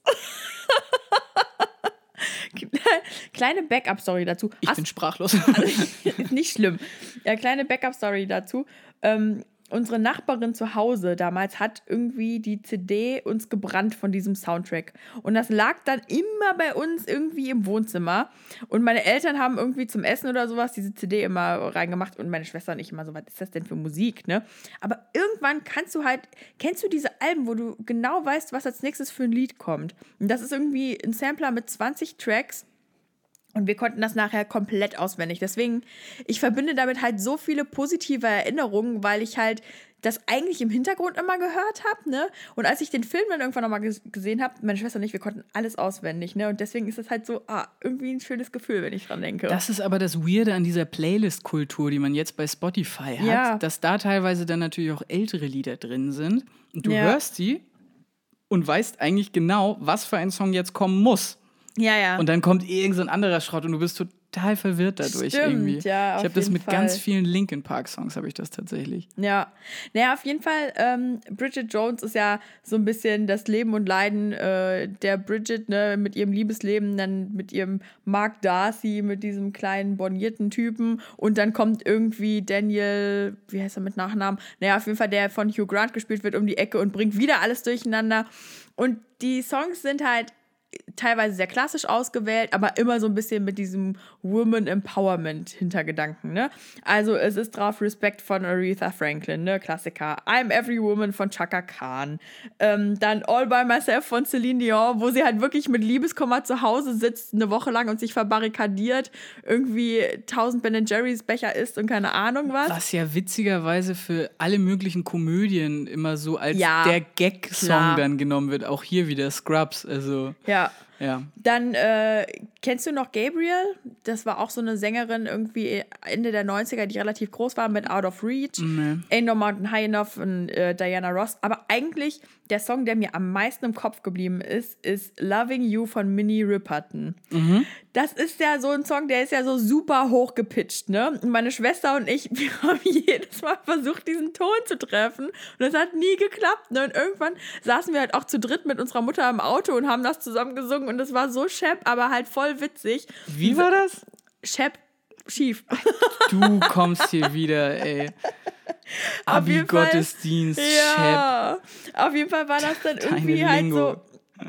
Weil es dann halt so unser, unser Song, über den wir immer noch lachen, weil wir jedes Mal, wenn wir den versuchen nachzumachen, einfach grandios dran scheitern.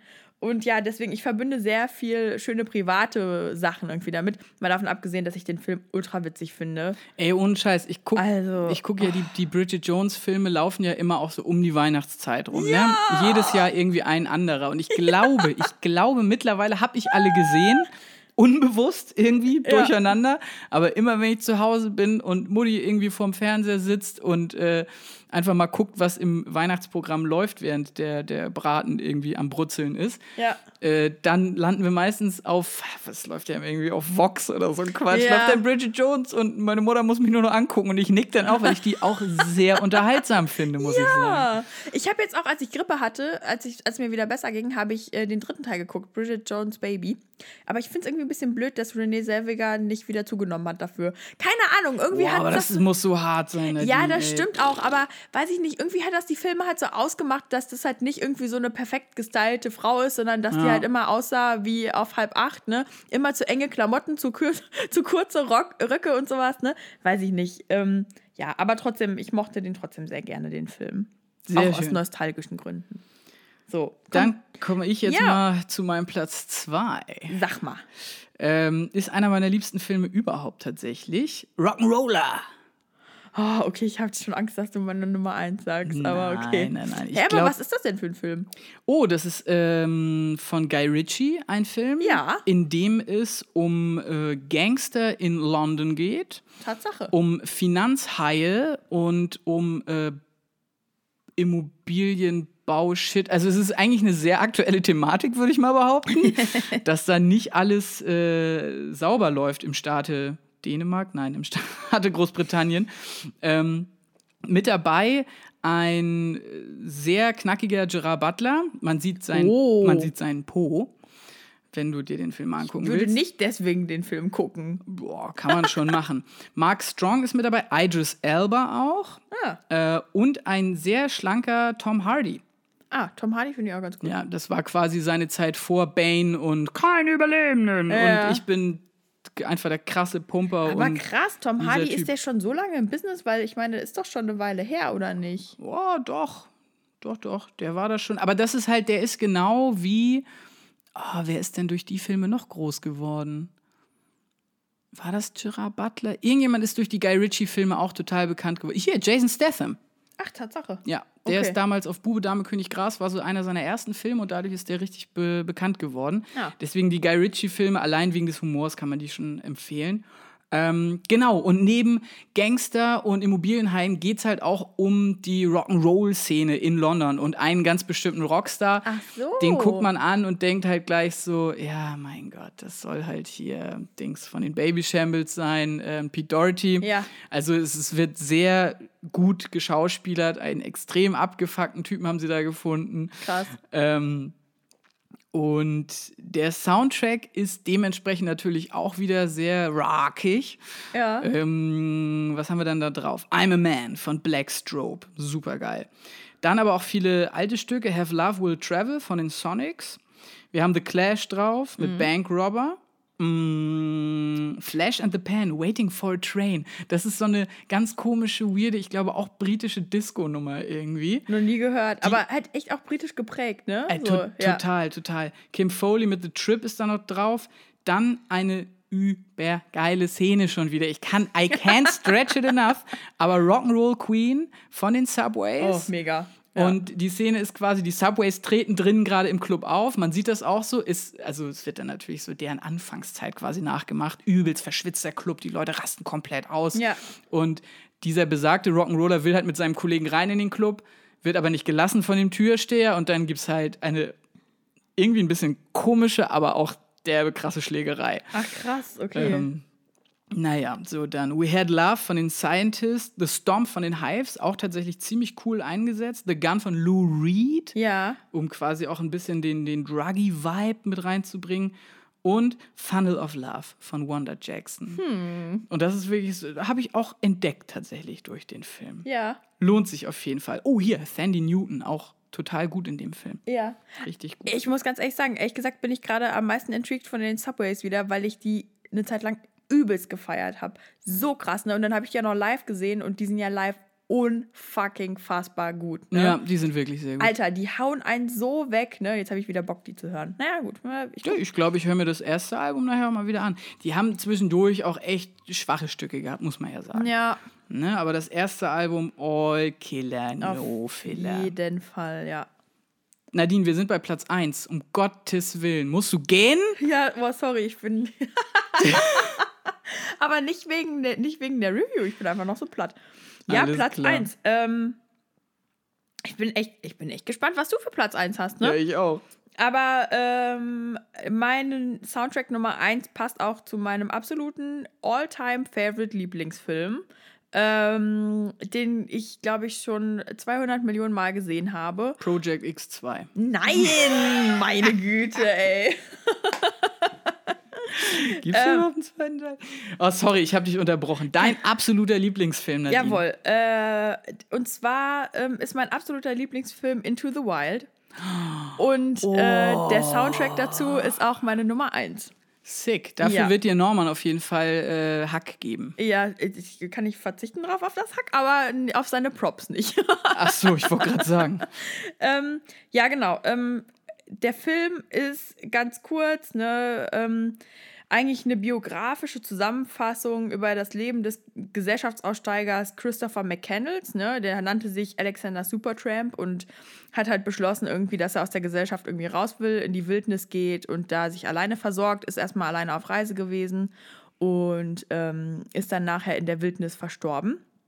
Wunderschöne Bilder gedreht in Amerika, äh, teilweise in den Bergen im Schnee, teilweise in der Wüste. Ähm, Schauspieler Emil Hirsch, so ein toller Typ. Ich war danach ganz lange verliebt in den. Und ähm, das Besondere an dem Soundtrack ist, dass der von Eddie Vedder von Pearl Jam komponiert wurde. Ähm, 2007 hat er äh, den Soundtrack auch rausgebracht ähm, als Album, ne, war damit auch auf Tour. Und ähm, damit erfüllt er dann ja quasi auch das Kriterium genau, unserer Auswahl. Ja. Genau. Ähm, ich muss ganz ehrlich sagen, äh, die Musik passt halt zu 100% zu jeder Szene da. Ne? Also es ist halt so Folk-Rock, der so ein bisschen mystisch, düster ist, aber auch berührend in manchen Szenen. Ähm, ich habe irgendwie so dran gedacht, an deinen klassischen Tag, äh, süße Melancholie kommt da auf. Ne? Also wenn ich das sehe und höre, dann geht das bei mir halt direkt irgendwie ins Herz und also zieht mich schon ein bisschen runter, weil der Film mich aber auch runterzieht, weil ich das so schade finde, dass der Typ am Ende stirbt. Aber ne, Pearl Jam sowieso eine geile Band. Eddie Vedder hat da echt ein geiles Ding draus gemacht. Ähm, was ich gar nicht wusste, ist, dass Sean Penn, äh, äh, der die Regie auch geführt hat, dass der persönlich Eddie Vedder angesprochen hat und ihn gefragt hat, ob er diesen Soundtrack machen möchte. Mhm. Und äh, ja, dann hat er sich halt irgendwie die Thematik mal angeguckt und hat gesagt, ja klar, mache ich auf jeden Fall richtig gerne. Und ähm, ja, Into the Wild, ne, All Good uh, Things Are Wild and Free könnte ich mir immer wieder angucken. Aber ich muss echt sagen, das ist so ein Film, wenn ich den gesehen habe, dann bin ich immer ein bisschen traurig. Also quasi mein Garden State. Ja, so ungefähr. Sehr schön. Ja, das ist meine Nummer eins. Sehr gut. Und bei dir? Ähm, bei mir Platz eins. krass, dass du da nicht, dass du den nicht auf der Pfanne hattest, aber es ist tatsächlich der Film, der auch bei mir, weiß ich nicht, seit Ewigkeiten eigentlich mein Lieblingsfilm ist oder ja. war weil mittlerweile bin ich mir nicht mehr so sicher, ob ich mich da festlegen will. Aber es ist der erste Teil der Matrix-Trilogie. Echt? Jo. Ich bin ehrlich gesagt, ich muss jetzt hier schon wieder ein Geständnis machen. Ich habe keinen von denen gesehen. Dick. ja. Okay. Harte Enttäuschung, aber ich glaube, ich habe den Film oft genug für uns beide geguckt. Wirklich bis zum, ich habe das wahrscheinlich für fünf Leute genug, äh, oft genug geguckt. Wahrscheinlich. Ähm, ich ich erkläre die Story jetzt nicht nochmal, sondern sage einfach, guckt euch, wenn ihr es noch nicht getan habt, diesen Film an. Ähm, aber ich kann trotzdem ja noch etwas über den Soundtrack erzählen. Ja, bitte doch. Ähm, und zwar sind da auch wiederum sehr viel ich sag jetzt mal, böse Interpreten gefeatured. Wir haben Ministry, mhm. die ja so ein bisschen äh, die Vorreiter auch des Industrial waren, zusammen mit Nine Inch Nails. Ja. Ähm, Rock is Dead von Marilyn Manson ist da mit drauf. Okay. Auch übergut eingesetzt. Club to Death äh, von Rob D, was so ein, oh Gott, man hört das immer, den Song, aber man weiß nicht, wie der heißt. Ja. Ähm, dann auf jeden Fall noch Dragula von Rob Zombie. Mhm überkrank auch in dem Film eingesetzt. Ist auch wieder witzigerweise eine Disco-Szene. Ich weiß nicht, das irgendwie haben die Disco-Szenen mich, keine Ahnung. Nein, aber das ist die Weil Szene. Weil du so gerne tanzt. Genau, ähm, das ist aber eher so, ein, so, ein, so eine SM-Disco, wo Neo quasi Trinity kennenlernt zum ersten Mal. Kitty Cat. Und ja, nee, so auch nicht. Nein, nein, schon, ja. schon ein bisschen cooler, würde ich mal behaupten. Und da läuft im Hintergrund halt Dragula von Rob Zombie und das ist halt einfach auch so, wow. My Own Summer von den Deftones ist auch mit drauf. Ah, geil. Der Song hat durch den Film tatsächlich auch nochmal einen guten Push bekommen. Ähm, und tatsächlich Du hast von Rammstein. Hm. Allerdings, da musste ich mich nämlich auch schlau machen, gehört Du hast zu den Songs, die quasi im Nachhinein noch mit auf den Soundtrack gepackt wurden. Ach also so. im Film, im Film checkt man es nicht, ha. dass das dieser Song ist. Mm, was man allerdings checkt, ist ganz am Ende Wake Up von Rage Against the Machine. Geil. Okay. Also man merkt schon irgendwie, beziehungsweise ich merke selber gerade, wenn ich so meine ganzen Soundtracks hier durchgucke, es ist schon viel nach vorne Mucke auf jeden Fall. Auf und jeden viel Fall, ja. Böser, düsterer Rock-Shit. Ich wollte gerade sagen, irgendwie sehr dunkel, ne? Aber gut. Ich stehe halt drauf. Aber lass uns doch bitte einmal ganz kurz zum Schluss äh, auch hier das Wrap-up machen der beiden äh, Listen. Mhm. Deine Top-Film-Soundtracks. Yep. Ich äh, ratter das mal schnell runter. Nummer 10 war der Drive-Soundtrack. Nummer 9 Mamma Mia. Nummer 8 Forrest Gump, Nummer 7 der Project X Soundtrack, Nummer 6 Sister Act, Nummer 5 The Great Gatsby. Nummer 4 Fifty Shades of Grey, Nummer 3 Dirty Dancing, Nummer 2 Schokolade zum Frühstück, beziehungsweise Bridget Jones. Äh, und Nummer 1 Into the Wild. Wundervoll. Ich Ja. bin trotzdem, ich stolper jetzt immer wieder über dieses, äh, über den, diesen Kackfilm, den du da noch mit drin hast. Hier, wie heißt der? Der SM-Film. Fifty Shades of Grey. Ja, das ist irgendwie komisch, dass der in dieser Liste auftaucht. Aber hey, ähm, mein Platz 10, äh, Departed unter Feinden. Platz Nummer 9, Resident Evil, Teil 1 und 4. Platz 8 war Twilight. Auf der 7 Triple X. Die 6 war dann bei mir Drive. 5 Garden State. 4 Miami Vice. 3 der Great Gatsby und auf der 2 Rock'n'Roller und auf der 1 dann ungeschlagen Matrix. Yes. Wundervoll. Gut gemischt. Gut gemischt und Ja. auch wirklich echt sau wenige Überschneidungen, hätte ich nicht ja, gedacht. ich hätte das auch irgendwie anders erwartet, aber bei den Serien dachte ich irgendwie, dass wir uns noch mehr überschneiden, tatsächlich. Ein ganz kleines Schmankerl, was wir uns ja noch rausgeschrieben hatten, war ähm, der Bereich Computerspiele. Weil wir irgendwie, als wir über diese Folge geredet haben, ist uns aufgefallen so, dass es auch so zwei Games gibt oder zwei Games-Reihen, Ja. die wirklich durch ihre Song-Compilations einfach krass herausstechen. Ja. Erzähl mal, was war denn dein Spiel, was ich auch überhaupt nie auf der Pfanne hatte? Voll heftig. Ja, also ich muss ganz ehrlich sagen, ich war nie der klassische Gamer, überhaupt nicht. Aber ich mochte immer Playstation spielen, so, ne? Und ich habe mir dann irgendwann, ich glaube mit 12 oder 13, habe ich mir eine Playstation 2 gewünscht damals. Und habe nur ein Spiel besessen, was ich auch unbedingt haben wollte. Du hattest die Playstation nur für dieses eine Spiel. Ich habe mir die Playstation gewünscht und in diesem Zuge auch dieses eine Spiel. Und dann ist äh, ein kleiner Unfall passiert und mein Papa ist auf die Playstation draufgetreten. Das heißt, ich konnte dieses Spiel auch nie komplett beenden. Ich war bei 87 Prozent. Dicker. Ja, so. Ähm, auf jeden Fall. Hard äh, Knock Live, ey. ja, das war richtig traurig. Ich war so gut. Naja, egal. Ähm, auf jeden Fall, das Spiel, was mich da so geprägt hat, war tatsächlich Need for Speed Underground 2. Voll geil. Autos tunen war genau mein Ding. Ich war die Drift Queen Nummer 1, wirklich. Es hat mir so Spaß gemacht, ne? Ich meine, kommt ja nicht äh, von äh, ungefähr. Mein Papa ist ja Autohändler, deswegen ich hatte immer den Nissan Micra irgendwie, der da halt so. Oder warte, was war das denn nochmal? Es war kein Nissan Micra. Auf jeden Fall war es ein Nissan. Ich wollte gerade sagen, auf jeden Fall ein Nissan. Ja, wie dem auch sei, ähm, das war in der fünften oder in der sechsten Klasse und meine Klassenkameraden, meine männlichen Klassenkameraden, haben dieses Spiel natürlich auch besessen. Ähm, und dann hatten wir immer mal so Schülerbälle, nannte sich das. Das waren halt so Tanzpartys, wo man bis um 10 Uhr bleiben durfte und, man, und dann echt da irgendwie Musik lief und sowas. Und unter anderem erinnere ich mich an die Szene, dass wir zu Lean Back ne, von Fat Joe da auf der Tanzfläche in der sechsten Klasse Mega abgetwerkt in der sechsten Klasse. Oh Gott. Das war so ey. witzig und wir kannten das Lied alle aus dem Soundtrack von Need for Speed Underground. Halt richtig geil. Die haben aber eine gute Mischung. Die haben nicht nur so Hip-Hop-Tracks, sondern sie haben auch wirklich ein paar Rockgeschichten. I know. Ähm, zum Beispiel, ähm, also Get Low von den Yin Yang Twins ist irgendwie mit Ist doch drauf. auch wirklich in, in Germany doch nur durch dieses Spiel so bekannt geworden. Gute Frage, Nicht? weiß ich ehrlich gesagt Ah, nicht. bin ich mir super sicher. Aber was eigentlich noch wichtiger war äh, für mich persönlich, ist, äh, dass ich Rise Against durch dieses Spiel entdeckt habe damals. Da war nämlich Mhm. Give it, da war Give It All drauf und ich kannte die vorher nicht. Und danach kam dann irgendwie so, dass ich äh, geguckt habe, okay, wer ist das eigentlich, was machen die für Musik? Und ne, dass ich mich für die interessiert habe.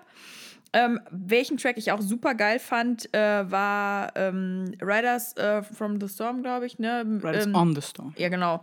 Auf jeden Fall der Remix von Snoop Dogg oder mit Snoop Dogg irgendwie damals, der war richtig gut. Scheiße, den habe ich ja den hab ich überhaupt nicht mehr auf der Pfanne ja, gehabt. doch, Krass. der war richtig, richtig gut. Ich dachte gerade so, Gott, The Doors. Ja. Also, ein bisschen altbacken. Auf jeden Fall, irgendwie die Mischung war ganz cool auf dem Soundtrack und ich mochte die echt gerne. Ähm, ich würde mir den auch heute nochmal anhören. Es gibt eine Spotify-Playlist dazu. Ah, ja. ja. Aber wie gesagt, das war das einzige Game, was mich da so krass geprägt hat. Ja, welches Game mich krass geprägt hat, auch tatsächlich in der sehr guten Mischung, wie ich finde, ähm, ist die Tony Hawk's Pro Skater Reihe. Ja, habe ich schon öfter gehört. Also am meisten gezockt habe ich davon, und da wird jetzt wieder es ein, ein Hashtag-Aufschrei geben, ist tatsächlich Tony Hawk's Pro Skater 4. Ja. Alle anderen sagen immer so, das von Teil 3, das war immer am geilsten. So, da sind sie sich noch richtig treu geblieben. So, da haben noch richtig, richtige Punk-Songs gespielt. Fickt euch, ey. Auf Teil 4 waren so geiler Scheiß wie Flogging Molly war da drauf. Oh. Ja, äh, Drunken Lullabies konnte ich danach mit singen tatsächlich. Ja. ähm, was war noch? Ähm, ich habe tatsächlich Bad Religion, glaube ich, zum ersten Mal bei Tony Hawk gehört. Witzig. Und auch The Doors waren da tatsächlich drauf, soweit ich mich erinnere. Und ganz viel abgefuckter Punk-Scheiß teilweise, halt, mhm. halt, auch den man hier wirklich nicht kannte. Also so No-FX-Songs, ja. wo man irgendwie dachte, so oh Gott, wer hört denn sowas? Aber halt auch relativ viel Hip-Hop, irgendwie eine super interessante Mischung.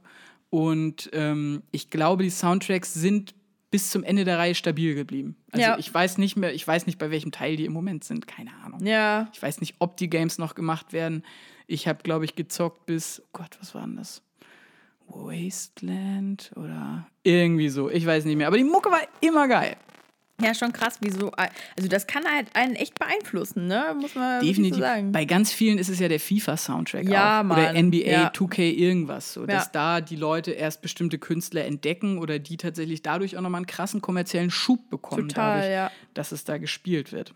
Ja, er, erinnere dich mal dran, letztes Jahr, als äh, das alte FIFA rauskam, also FIFA 18 war das, glaube ich, dann, mhm. hast du auch zu mir gesagt, ey, check, äh, check, mal den Soundtrack aus, der ist mega gut. Ne? Ja, das stimmt. So, und ist ja auch verständlich, wenn du irgendwie dieses Spiel viel spielst, dann hörst du die Musik auch und irgendwann hast du es im Kopf und dann ist das Interesse halt da. So, ne?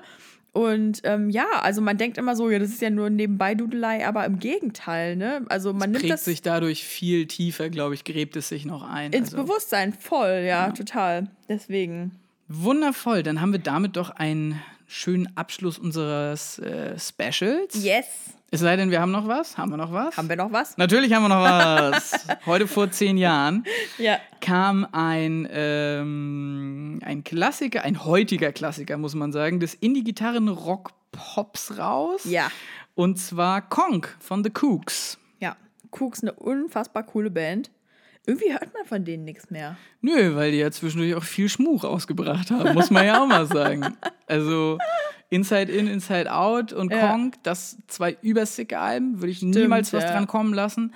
Alles, was danach kam, gebe ich gerne zum Freischuss frei. Habe ich ehrlich gesagt gar nicht mehr gehört danach. Ich habe mich dann auch nicht mehr für die interessiert. Zum Abschuss gebe ich es frei. Oh Gott. auf Kong sind auf jeden Fall Hits wie ähm, Do You Wanna? Sway oder Shine On, also das waren jetzt so die krassen Singles. Ich weiß ja. nicht, was hattest du da am meisten im Ohr? Äh, ich hatte echt gesagt am meisten äh, Always Where I Need to Be im Ohr. Oh, stimmt. Das ist so der Track, der bei mir am meisten hängen geblieben ist. Aber ich hatte auch Do You Wanna und Sway irgendwie im Kopf mhm. noch. Ähm, ich weiß nicht, keine Ahnung, ich, ich, verbinde mit den Cooks aber halt auch wirklich viele, viele gute Sachen. Dann natürlich irgendwie das Album vorher ähm, war halt auch so ein Dauerbrenner, als ich noch jünger war. Und als ich dann schon studiert habe im äh, Bachelor, gab es in Köln einen Laden, da war dienstags immer Erasmus-Party des Flanagans. Ne? So ein kleiner Irish Pub, ging es eine Treppe runter, Schweiß kommt von der Decke und ne. Ähm, auf jeden Fall, auf den Partys war ich früher immer und meine beste Freundin Julie war auch mit dabei und in Gottes Namen, Julie hat halt nicht so viel Ahnung von Indie und so, ne? Also die hört halt viel Pop und keine Ahnung was. Aber in dem Laden lief immer was von den Cooks, ne? Und ich habe sie dann halt gezwungen, sich die Lieder zu Hause anzuhören. Irgendwie naiv und keine Ahnung was, bis sie das auswendig konnte im Flanagans. Deswegen jedes Mal, wenn ich halt die Cooks höre, muss ich an diese Situation denken, weil das so witzig war. Und weil sie die dann hinterher echt gerne mochte. Ähm, ja, kann ich immer wieder hören, muss ich echt sagen. Geiles ich, Album. Ich wollte sagen, ich verbinde tatsächlich auch noch jugendlichere Erinnerungen. Also da war ich, bin ich noch zur Schule gegangen auf jeden Fall. Ja. Aber die ersten beiden Alben von The Cooks, das waren ähm, die großen Ostsee- Soundtracks naja, für mich. Seaside halt. Ne? Ja, ja, gut, das war natürlich ein bisschen sehr offensichtlich, aber ich verbinde das einfach krass mit ähm, diesen Urlauben an der Ostsee, also mit meiner besten Freundin Hanna und äh, den Leuten aus Kiel, äh, mit denen wir damals extrem viel zu tun hatten, mhm. sind wir immer schön nach Scharbeutz und Grömitz und so gefahren, haben auf extrem vielen Campingplätzen Hausverbot bekommen. ähm, was meistens damit zu tun hatte, dass immer, wenn irgendwie The Cooks lief, äh, habe ich in meiner Erinnerung so eine Tequila-Flasche in der Hand. ja, ich weiß nicht. Das war einfach geil. Wir haben am Lagerfeuer gesessen, irgendwie Tequila aus der Flasche getrunken äh, und The Cooks gehört. Alter. Ey, ganz ehrlich, das war so eine großartige Zeit. Ja, es klingt auch sehr. Wun wundervoll. Es klingt sehr ikonisch, aber Tequila aus der Flasche trinken, das macht man auch nur mit 16 oder so. Ja, vielleicht waren wir auch schon 17. ähm, ja, auf jeden Fall. Nee, hast schon recht. Ikonische Erinnerungen, ähm, Sachen, die man nicht wiederbekommt, aber das macht es irgendwie gleichzeitig auch so schön, weil. Das stimmt. Das steht jetzt so und ja. Sehr schön. Was für ein emotionaler Abschluss. Aber wirklich. Wundervoll. Ja. Nadine, ich weiß gar nicht, wann hören uns die Leute denn wieder? Ähm, das nächste Mal wieder mit einer Review tatsächlich. Oh yeah. Wollen wir schon sagen, mit was? Nee, lass wir, mal ein bisschen. Wir, wir teasern noch nicht. Wir ne? teasern noch nicht. Aber ihr hört uns wieder am 22., also in zwei Wochen. Yep. Leute, ich hoffe, ihr hattet Spaß mit dieser, keinen klassischen Review, sondern mit einem Special über Film-Soundtracks. Lasst uns gerne wissen, welche Filme wir vergessen haben. Ja, und was für Soundtracks ihr gut findet. Auf Finde jeden ich auch Fall. immer spannend. Und natürlich auch gerne, wenn ihr wollt, äh, komponierte Soundtracks. Ich unterhalte mich mit Leuten auch gerne über Hans Zimmer, bin ich ganz ehrlich. Definitiv. Ich habe hab den live gesehen, sicker Typ. Kann man machen. Ja, oder sowas wie Ennio Morricone. Ne? Also ich meine, Oh ja, es gibt da definitiv noch anders, andere Soundtracks, über die man sich ellenlang auslassen kann. Ne? Wir haben ja äh, zum Beispiel einer meiner Lieblingsfilme ist auch die fabelhafte Welt der Amelie, aber ne, irgendwo muss man halt den Cut machen. Genau. Ja. Können wir ja noch für ein nächstes Special aufheben. Genau. Jetzt habt erstmal einen schönen Abend. Äh, lasst uns den ganzen Shit auf den Social Media Kanälen da. Jawohl. Torben Steenburg sagt auf Wiedersehen. Bis zur nächsten Review. Macht's gut. Tschüss, Nadine. Ciao.